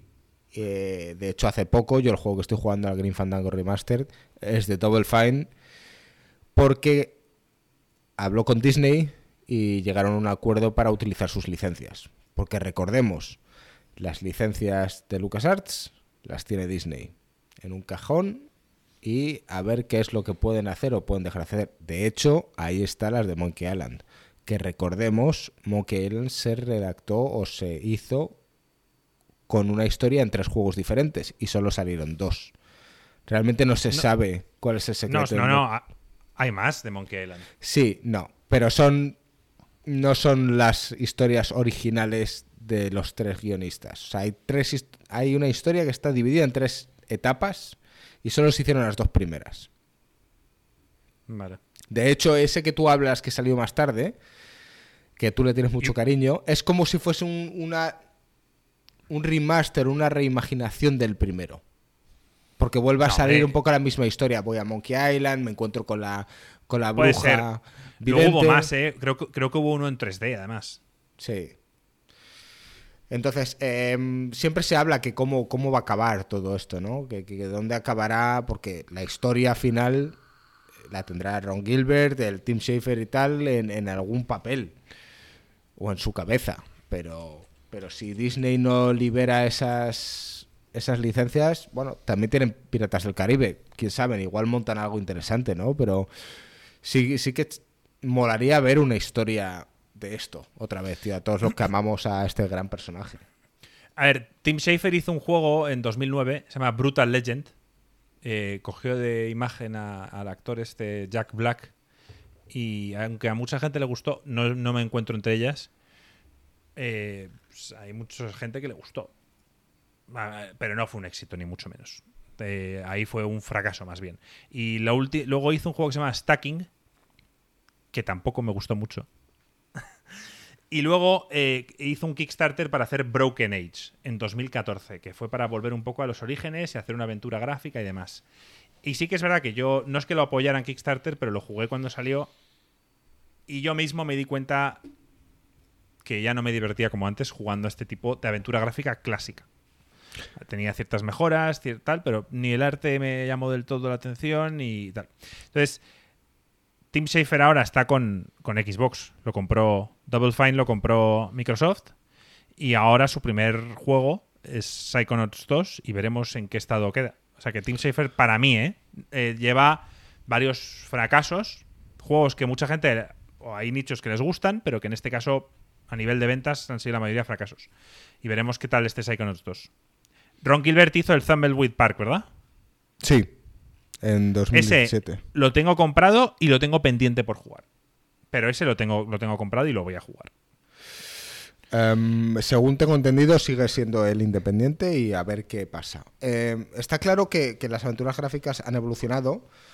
Em, ya no son lo, lo que eran, o al menos las que a día de hoy sigue habiendo un nicho específico para esto, point and click, pero luego también hay muchas cosas que han evolucionado. Y decían en el chat, se podría decir que ahora lo más parecido es Telltale Games.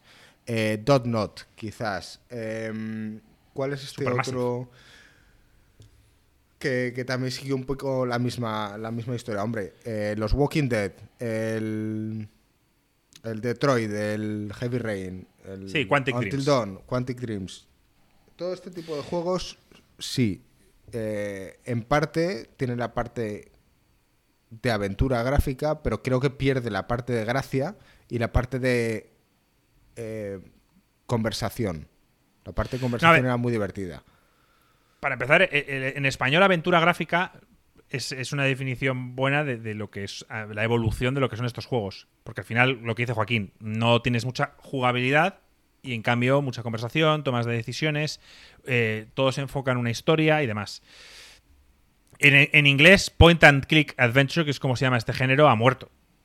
Sí. O prácticamente. Entonces, a veces quizá nosotros denominamos juegos como, como Detroit o como eh, Heavy Rain o como Until Dawn como aventuras gráficas porque lo vemos una evolución natural de lo que fueron estos juegos de los años 90.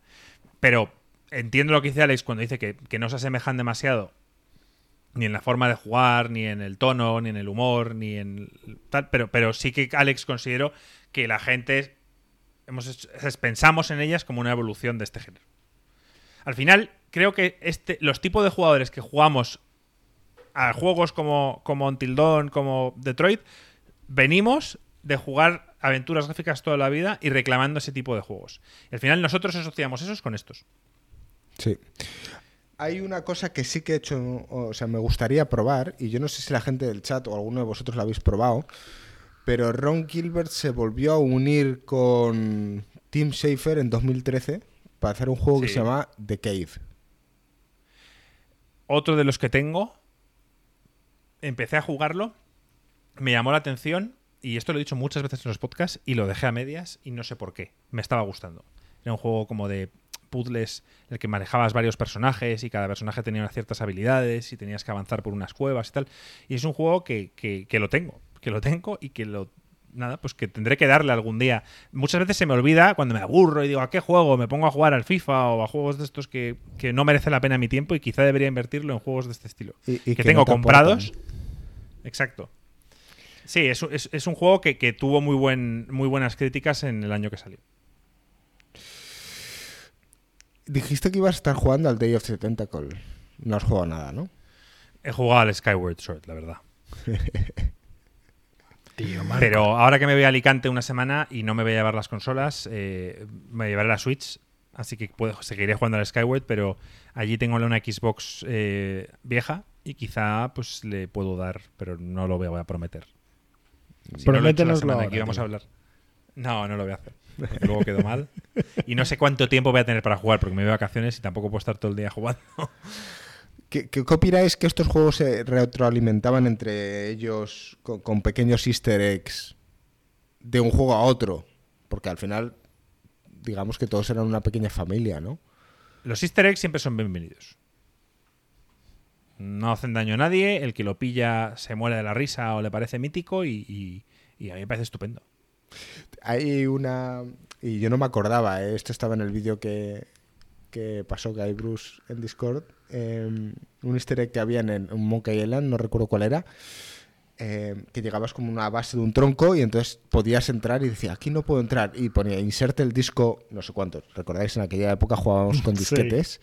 Y entonces ponía, inserte el disco 17. Obviamente solo tenías 4 o 5. Y entonces decías, ok. Y de repente ponía, inserte el, el disco 59. Claro, obviamente ya dices, esto ya está de coña. Y después dices, bueno, esta parte del juego, o sea, miraba la pantalla, saltaba esa última pared y decía, esta parte del juego no podré llegar. No, no me acordaba de esto, ¿no? Eh, hay muchos easter eggs, obviamente, el, el bar Scum, eh, historias en Monkey Island, hay pff, tropecientas, sobre todo hay una que, que no hemos medio comentado, tío, que es que en el juego no puedes morir, salvo en una escena en la cual te tiran a un- al agua y el, el Guy Bruce siempre presume de que puede aguantar 10 minutos sin respirar. Realmente es cierto, se me había olvidado. son los- Después tiene la opción de seguir aguantando. Sí, y entonces realmente la única manera de morir en ese juego es estando 10 minutos sin hacer nada. Es muy curioso además que él se acaba poniendo de colores y las acciones que te salen en vez de coger, dar, andar a, eh, cambiaba a descomponerte. Otro tipo de cosas. Era bastante curioso, sí. Me acaba de venir la melodía de Monkey Island a la cabeza. Qué buena, tío. Sí, tío. Porque en aquella época las melodías creo que no estaban súper logradas. No hemos hablado de, de otra otro parte del motor gráfico, lo tengo aquí apuntado. Y luego ya vamos con las preguntas. O sea, con, las, con nuestras preguntas finales. El iMuse era un motor gráfico usado por LucasArts. eh, no, el pro- un programa musical capaz de sincronizar la música y los aspectos visuales. O sea, que según la acción que ocurría en la, en la aventura, la, la banda sonora, que normalmente era fija, reaccionaba. Eso para la época, tío, una Fue innovación. innovador. Sí. Eh, dos de las preguntas ya las hemos más o menos contestado. Que Sí. nos hemos hecho nosotros aquí al final, que por qué murió este género. Bueno, pues ya está contestado. ¿Volverán las aventuras clásicas? Hemos dicho que no. Clásicas nos referimos. Y entonces pero nos preguntamos que Yo qué les yo falta creo para que sí. adaptarse a los nuevos tiempos. Yo creo que sí, como nicho. Pero entonces, si la respuesta es no, que es lo que Alex y yo decimos, ¿qué le falta? ¿O crees que es imposible, Alex? Hagan lo que hagan. No podremos disfrutar nunca de una aventura gráfica clásica. No, yo, yo, yo creo que son disfrutables. Eh, es más, yo, yo podría rejugar alguna de las antiguas y disfrutarlo. Yo creo que mayoritariamente por nostalgia. Yo creo que para que una aventura gráfica hoy en día tenga el enganche de verdad, necesitas enfocarte muchísimo en la historia y en los personajes. Eh, puede ser con humor, puede ser sin humor. Por aquí mencionaron el Wolf Among Us y para mí yo creo que ese es el camino. O sea, tú quieres una aventura gráfica que utilice la parte del juego y la toma de decisiones como añadido a la historia, como algo, ¿no? Que, la historia sea el, el, enfoque central, que los personajes chulos sea el, enfoque central y que, y que, bueno, o puedas manipular la historia o puedas ayudarla a progresar eh, solucionando los puzzles y tal. Yo creo que, que es un género que sigue existiendo. O sea, yo, yo la verdad que esos juegos de Telltale los encajaría un poco como aventuras gráficas. O sea, al menos que queramos simplemente decir, no, es que tiene que ser point and click y tiene que, cuando pones el ratón encima de algo, decirte si es interaccionable o no. Podría decirse que Telltale sí que era aventura gráfica, pero bueno, ya sabéis lo que ha pasado con Telltale. Hmm. Sí, pero yo, pero yo creo que eso no, no es culpa del género. O sea, yo creo que si Telltale fracasó es porque Telltale fracasó. Pero yo no creo que sea un problema del género. Tuvieron un montón de éxito, vendieron un montón de copias con un montón de franquicias chulas. Wolf Among Us, tenían el de Batman, tenían el de Juego de Tronos. Juego de Tronos, tío. Sí, sí, o sea, tenían un montón de franquicias súper chulas. Y Desperdiciaron las franquicias. Bueno, a ver, los juegos yo creo que no son malos, ¿no? En, no, no, no, mucha gente le gustaban. Entonces, quizás Juego de Tronos fue, de los peores. Juego de Tronos fue muy desperdiciada. También es verdad que, que estaban muy. No podían ni siquiera no podían, tenían que inventarse algo en ese mundo, pero no podían ir por la historia original ni que prácticamente utilizar personajes que estuvieran en la historia original y al final era difícil. Pero aún así fue pobre. Wolf Among Us es de los mejores. Life is Strange, no hemos hablado. Sí. Detroit. ¿No considerarías Detroit una aventura gráfica, pero más enfocada en la parte de toma de decisiones y para avanzar la historia y tener finales distintos que realmente enfocado en puzzles en sí, ¿no? Al final, al final, sí, es así. O sea, tienes que dar esa libertad que hablábamos antes que te ofrecía el 3D o, tal, pues quizá darlo con las tomas de decisiones que es por el camino que están tomando ahora. Y la última pregunta, chavales, es si hay alguna forma de, esto y género. Hablo ya de juegos como Telltale, juegos como eh, los de Node, Quantic Dreams, etcétera, enganchar a los jóvenes. ¿Creéis que estos juegos, porque a muchos venden bastante, ¿creéis que los compramos solo nosotros o hay gente ya de 13, 14, 15 con intención de comprar este tipo de juegos? No. Y si no, ¿hay forma de engancharles o solo es mediante una franquicia? O sea, imagínate que saca Telltale, que ya no existe, pero un, yo que sé, una aventura gráfica del Fortnite. ¿Sería la única forma de quizá vendérsela? No. O del Minecraft, que la ha habido. Yo creo, fíjate, incluso cuando la gente que está diciendo que en el chat, basta con que lo juegue un youtuber. Ni aún así, tío. Yo creo que no. Mira, el ejemplo claro de que, en este caso no un youtuber, pero esto lo hablé contigo el otro día. Cuando en Fortnite cerraron los servidores y al modo troll pusieron una navecita pudiendo disparar en mitad de la pantalla, muchos niños estuvieron horas jugando a esa mierda. En vez de, digo, tío, hay más juegos, ponte a jugarlos, disfruta. No, no, estaban jugando en el Fortnite a la navecita. ¿Por qué? Porque, porque era el Fortnite. Y si, y si ahora resulta que se había convertido en un juego de navecitas, ahí estaban ellos. Entonces, al final, tío, gringo, yo te digo que el Rubius, Auronplay, se ponen a jugar al Until y todo el mundo va detrás. Pues ya lo jugaron el Until. El Rubius al menos. Y, yo. Me considero ¿Tú lo jugaste por el Rubius? no. ¿Tú lo, lo, jugaste por el pues Sí, claro. Pero yo hablo de. Quizás de las clásicas, ¿no? A lo mejor si un, un Detroit, un tal, sí que a lo mejor sí lo pueden llegar a jugar la gente joven. Pero, tío, yo perdí la fe cuando dentro de la juventud, tío, nos, nos sigue Ruffer, tío. Ruffer es nuestro seguidor más joven, tío, es el cual siempre ha sido capaz de valorar las cosas, tío, que nuestra generación valoramos. y es capaz de a- apreciar una buena historia, apreciar un juego que a lo mejor gente joven ni se le pasa por la cabeza. Entonces, cuando nosotros le hablamos sobre, sobre este, este género, es que él no quiere ni escuchar de ello. No quieren saber nada. Entonces, yo he perdido la fe del todo.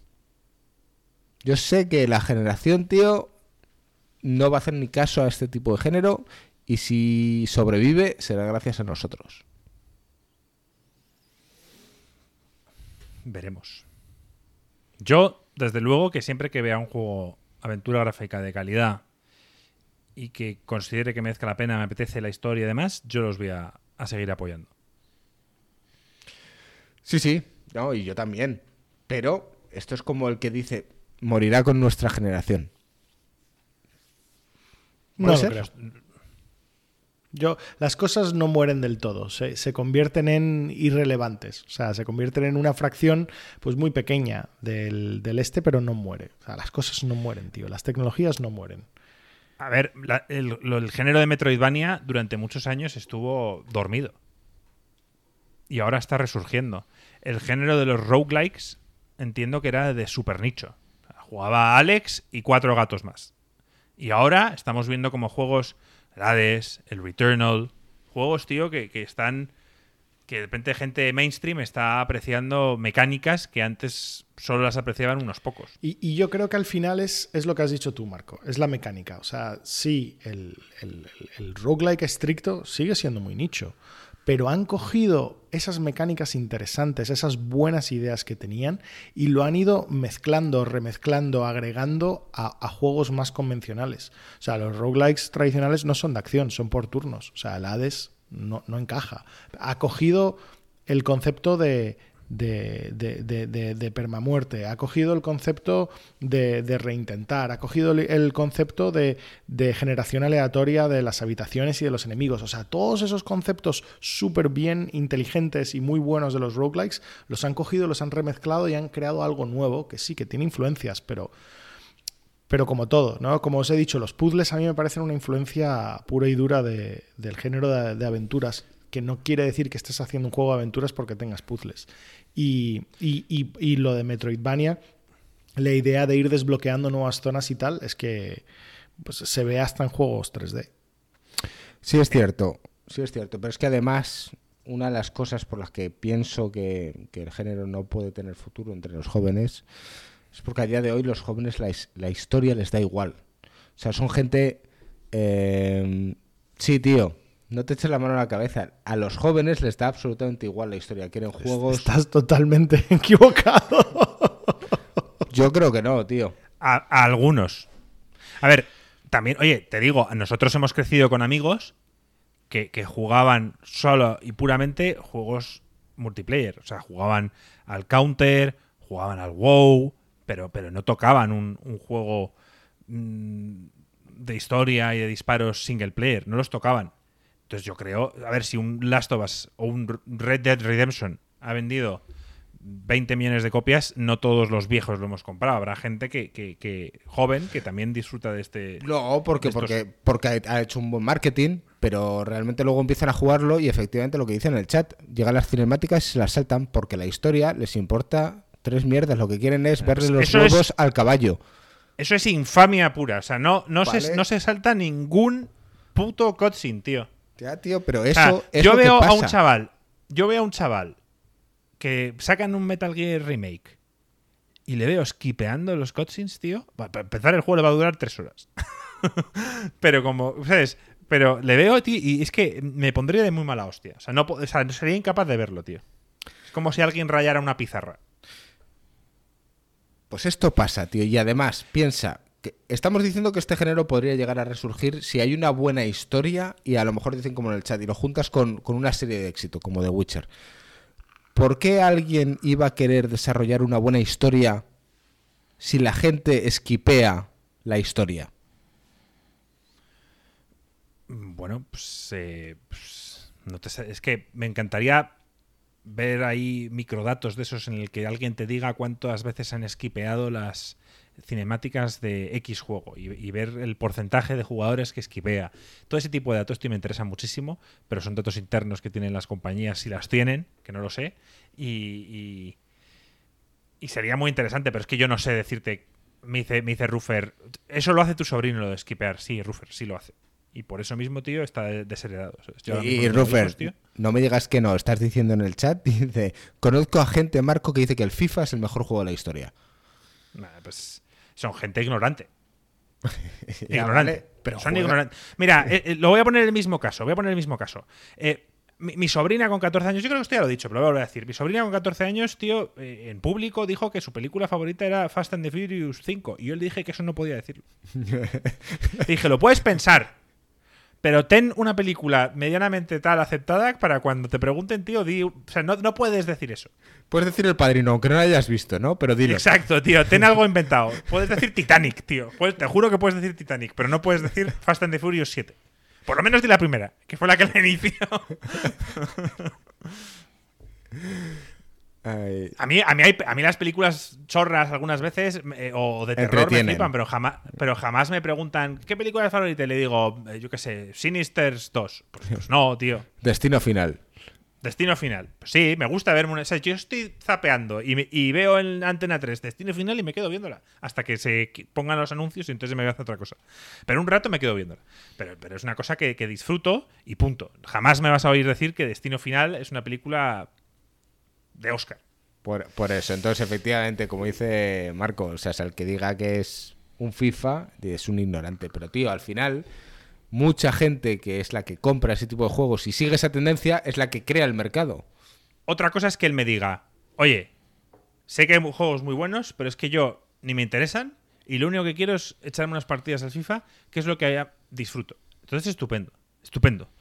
Pero, pero eso, eso es otra cosa. Ahora decir que el mejor juego de la historia es el FIFA, para mí, que tu película favorita sea la quinta parte de Fast and the Furious me parece de genio. Pero yo, yo, yo no veo ningún problema con que tú, el- tú consideres que el mejor juego de la historia sea el FIFA. O sea, eso simplemente quiere decir que te gustan los juegos de deporte y, y probablemente que eres un fan del fútbol. Y dentro de ese espectro, pues quizás para ti el FIFA es el mejor juego. No sé, al menos que me digas que el Pro Evolution Soccer es 200.000 veces mejor y no tiene ningún sentido, pero a mí me parece que eso es un tema de gustos. O sea, no, no veo ¿Cómo por te qué sentirías tú, Alex, que infamia. lees?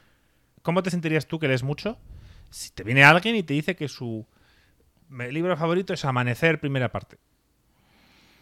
Y, Pues- y- y- y va de lectora, ¿eh? O, sea, o de lector. Claro, "No, es pues que yo leo mucho y mi libro favorito es Amanecer, parte 1.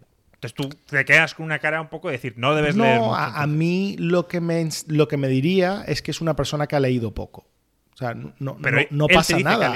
Pero a mí me alegra que una persona me diga eso porque es como que, ¡buah! Chaval, no sabes la cantidad de cosas guapas que vas a leer, porque ya de por sí eres una persona lectora. O sea, que te hayas leído Amanecer, estás muy por delante de muchísima gente que nunca se lee un libro. Con lo cual, genial. O sea, brutal. Ahora, pues mira, te voy a recomendar historias de vampiros que te van a flipar. No sé, no, no lo veo tan problemático.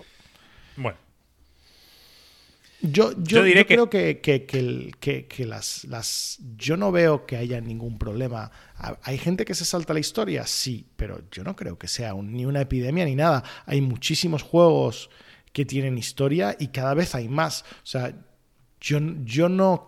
O sea, yo creo que si mirásemos las estadísticas, que de nuevo no las hay, yo eh, apostaría, pero fuerte, a que la gran mayoría de la gente que jugó el God of War se vio la historia entera. Apostaría que la gran mayoría de la gente que jugó al Grand Theft Auto 5 se vio la historia entera. Y estamos ni, hablando no, de ni gente... de coña. ¿Tú crees que no se han visto la historia entera la gente que juega al Grand Theft Yo sí, sí, sí. la Tú- gente que juega al GTA V no ha empezado la historia. Se ha metido directamente al online. La mayor parte de gente no ha empezado la historia. Ni siquiera le ha dado a ver el comienzo. Es posible, es posible, pero yo creo que hay un por ciento muy grande de gente que se ha visto la historia. O sea, yo no te digo que sean la mayoría, pues igual en el Grand Theft Auto 5 el modo online se ha convertido en plan en lo máximo y, y mucha gente que lo compra solamente lo compra por eso, pero el Grand Theft Auto vendió muchas copias y muchísima peña lo ha jugado por la historia. Lo- Los que lo compramos en Play 3, seguro. Pero ahora, Ahora, o sea, ve- verás tú cuando salga la versión de PlayStation 5 y de Xbox del, del Grand Theft Auto 5 y sea el juego más vendido de las navidades. Yo me voy a llevar un facepalm, o sea, voy a, a decir, ¿qué está pasando, tío? O sea, ¿no os dais cuenta que cuántas que, que vuestra cuarta copia del GTA 5 va a hacer que jamás salga el GTA 6? Y que encima el GTA 6 ya estoy seguro que se enfocará mucho en el online y la, y la historia sea algo Qué pena, secundario. Qué Sí, pena. es una yo, pena.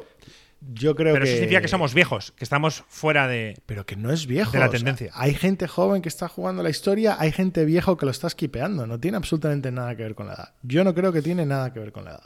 Estás siendo troll, Alex, te lo veo en la cara. No es ser troll, es que estáis vosotros de nuevo con, con el tema este generacional que no sé de dónde lo sacáis, pero Es que, la sí, es que sí pasa. Si la tendencia no es como nosotros, tío, es como pasa con nuestros padres, tío, que les miramos y decimos, "Pues, sois viejos tecnológicamente. O sea, no estáis con la tendencia. O sea, a nosotros nos gusta ahora un, un Minecraft, tío, un, un Ark, meternos en un servidor a ver a los eh, youtubers eh, competir durante 14 días a ver quién sobrevive o, o lo que sea que esté de moda. Os, os lo pongo. Nosotros os lo seguimos pongo- estancados, es- según ellos, en, en las historias buenas. estás generalizando en plan a saco, pintando a todo el mundo que tiene cierta edad con el mismo pincel, cuando Sí, sí. no es verdad. No es verdad. de ¿Cuántos. JRPG se venden? O sea, no se venden todos a viejos. Los JRPG se venden un huevo y se venden también a gente joven. Y nadie juega un JRPG y no sigue la historia. Porque vamos, si es por el gameplay, vamos, por Dios, el gameplay de los JRPG es nefasto, tío. Ahora lo digo ya, pues lo digo, la gran mayoría de los JRPG tienen un gameplay en plan horrible, quemadme. Pero, tío, te, te ves la fucking historia, es lo que hay. Yo creo que sí tiene eh, relación. La edad. Tenemos, Pero- tenemos, tenemos topic para tres podcasts, chaval. Sí, sí, con esto podemos estar debatiéndolo la hostia. Y seguro que Joaquín, si estuviese escuchando esto, estaría tirándose los pelos. Pero, oye, si por eso somos cuatro aquí. Cada que, uno tiene su opinión. Sé sé que es generalizar, pero al final es así, tío. O sea, ¿Qué vende más en ¿Cuántas- los cines, tío? Las películas de superhéroes. ¿Y por qué en los últimos 5 o 10 años han sacado solo películas de superhéroes? Porque a la mayoría de gente le gusta. ¿Que hay gente que le gusta los dramas y tal y cual? Sí, claro. Pero entonces me estás diciendo de que la las masa. películas de superhéroes no tienen historia, porque tienen historia. y No, yo no estoy hablando de historia. Estoy hablando que ahora el género que, que está de moda son los superhéroes. Vale, Entonces, pero, pero no quiere decir que todo el mundo lo vea. Muchísima gente lo ve, sí, pero no o es no, el está mundo. claro que los productores desarrollan más pelis de superhéroes porque saben que es lo que lo peta en la taquilla. Entonces, por eso lo desarrollan. Al igual que en, en su momento dio por los volcanes o por los desastres naturales, eh, que si una ola gigante, que si el volcán de no sé cuántos, que si el asteroide de no sé cuántos, y eso es lo que molaba y lo que tri- triunfaba en el cine.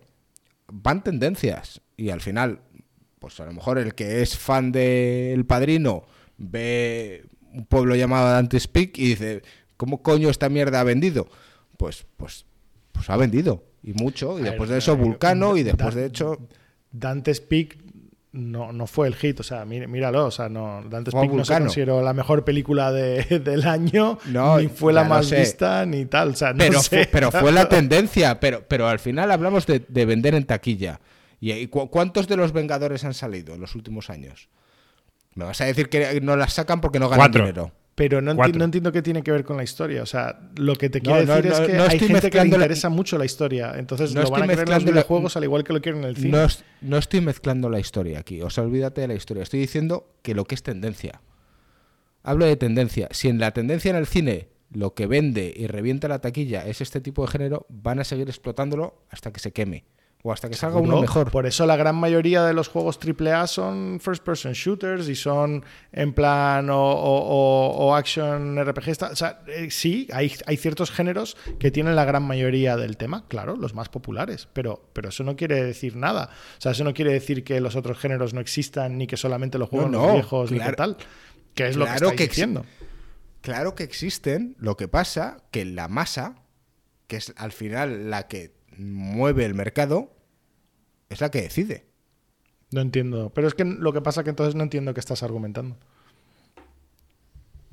Pues que obviamente, claro que hay gustos para todos los colores y siempre va a haber un hueco para el nicho de aventuras gráficas point and click de toda la vida, pero la mayoría de la gente que a día de hoy son los jóvenes, que tienen cierta tendencia a ser influenciados por lo que ven en sus youtubers o en las plataformas de entretenimiento has, que ven. has hecho el salto de la mayoría de la gente a los jóvenes y no, no entiendo ese salto lógico, o sea, no, no entiendo de dónde lo has sacado. O sea, sí, la mayoría de la gente Ah, ve habría que de ver- superhéroes, sí. La mayoría de la, de la gente juega juegos en plan first person shooters o tal, sí. Pero, pero de ahí a decir en plan de que no, pero esos son los jóvenes y a los Alex. jóvenes no les gusta la historia y tal, es que no tienes ni, no sé, no tiene nada A que ver, no, a ver, no, no- lo que Alex quiere decir es que no tenemos datos. Pero, pero, eh, pero es, es- O sea, ahora mismo los Battle Royale, ya no, pero hace un año o dos estaban aquí arriba y si estaban arriba era porque los jóvenes los demandaban. Los viejos no los jugábamos, o la mayoría de viejos no los jugábamos. Entonces, simplemente Alex, eh, el gringo a lo que se refiere es que, que las tendencias la marca normalmente la gente un poco más joven. Que son la mayoría que juegan a videojuegos. La masa. Sí. En este caso da que Eh, son los jóvenes, porque yo no veo, o sea, y, Es como y no me critiques por esto, pero yo no veo al típico padre de familia, porque normalmente eh, no tiene tiempo o, o lo que sea, y mucha gente que ha sido gamer lo ha dejado de serlo a la hora de a la hora de, de- de- de- de que tienen más obligaciones o lo que sea. Entonces, al Claro, final... ¿quién tiene tiempo de, quién tiene tiempo de jugar un Fornite, de hacer los 100 niveles del, ba- del Battle Pass a tiempo para que cuando venga la siguiente temporada vuelvas a empezar de cero? Pues ese tiempo lo tiene gente joven, universitarios, eh, chavales. Eh, nadie aquí tiene tiempo para dedicarse plenamente a un juego de este estilo. Entonces, que su- asumimos, que su- suponemos que, que son los jóvenes, pues puede ser que no tenga yo un dato en el que decirte, pues el 77% de los jugadores que juegan a Fortnite tienen menos de 25 años. No te lo puedo dar porque no lo tengo, pero, pero si tuviera que apostar mi dinero, lo haría. Entonces pasa lo mismo con las películas y pasa lo mismo con, con, con el GTA Online. El GTA Online eh, sigue vendiéndose 10 años después o 8 y se sigue vendiendo el GTA, perdón, no por la historia, no porque la gente no haya jugado la historia, se sigue vendiendo porque el GTA Online eh, eh, triunfa. Y los chavales quieren seguir jugando con sus amigos GTA Online. Hace un mes ha salido el Marbella Vice, donde eh, eh, pues Ibai, Auronplay, Cristinini y cientos de youtubers se han metido en un server a jugar, a streamearlo y a todo el mundo quiere ser como sus estrellas, que en este caso son youtubers. Entonces, quieren jugar a lo que juegan ellos y juegan a, GTA. Y, cuando el- ellos abandonen el GTA, poco a poco irá perdiendo. Entonces, sí, no está mal hecho generalizar y decir sí. que todos los jóvenes solo se meten en el GTA Online por, a jugar y que Pero nadie mayoría. juega a la historia. Pero si yo tuviera que apostar que no tengo datos, solo digo que, que creo que, que la mayoría lo hacen solo por el GTA Online y no por el. y no Guay. por el. Por el Yo diría que pasemos a otro tema. Sí, ya, bueno, si es que al final nos hemos ido y esto es a ver, especial aventura gráfica. Menos mal que todo esto es al final Sí. y ha salido otro debate de ello. Es verdad, Vamos, pero, eh, fíjate que habíamos dicho que esto lo podíamos debatir en, en otro podcast, pero bueno. Eh, lo que está claro es que mm, nosotros le tenemos mucho cariño al género. Está medio muerto, no sabemos si acabará reviviendo. Pero bueno, está sí, durmiendo. Está Sí. durmiendo, gringo. eh, está claro que los que sois fans y estáis escuchando esto, ya habéis jugado la mayoría de ellos. Si no los habéis jugado, bueno, siempre hay un momento para echar una mirada atrás. Yo ahora estoy con el Green Fandango de nuevo, quiero probar el The Cave y no sé, en algún momento seguramente tire para atrás otra vez a los Monkey Island. Em, siempre hay un pequeño hueco en mi corazón para este tipo de juegos y seguirá Los tienes en Game Pass. Lo sé. Pero tengo otros tantos juegos que, como decían por ahí en el chat, dice, estoy empezando el Mass Effect. Pues tío, es que tengo muchos juegos que jugar. Yo el Mass Effect lo tengo parado porque ya lo he jugado y cuando lo tenga otra sequía lo seguiré jugando. Pero vamos, que me está gustando. O sea, me refiero que simplemente es que ya lo he jugado. Pero vamos, tienes que jugar al Mass Effect y hace muy bien. Creo que era Facundo, ¿no? El que ha dicho que jugaba al Mass Effect. Sí. ¿Quién es? Que- Sí, pues. Bueno, dijo que empezó con el primero y que lo había dejado. Que Pues sí no, sigue jugándolo. Así que, nada, mm, yo no sé si queréis añadir algo más a este podcast. Yo creo que está bien. Así lo hemos. Casi. Yo pensaba que íbamos a estar cerca de la hora y casi llevamos dos. Pero bueno, al final hemos entrado en, otra, en otro debate. Sí, es verdad. Venga, gringo, tío, ¿vas a despedir tú? Eh, ¿Me queda otra opción? Mm, No puedes negarte.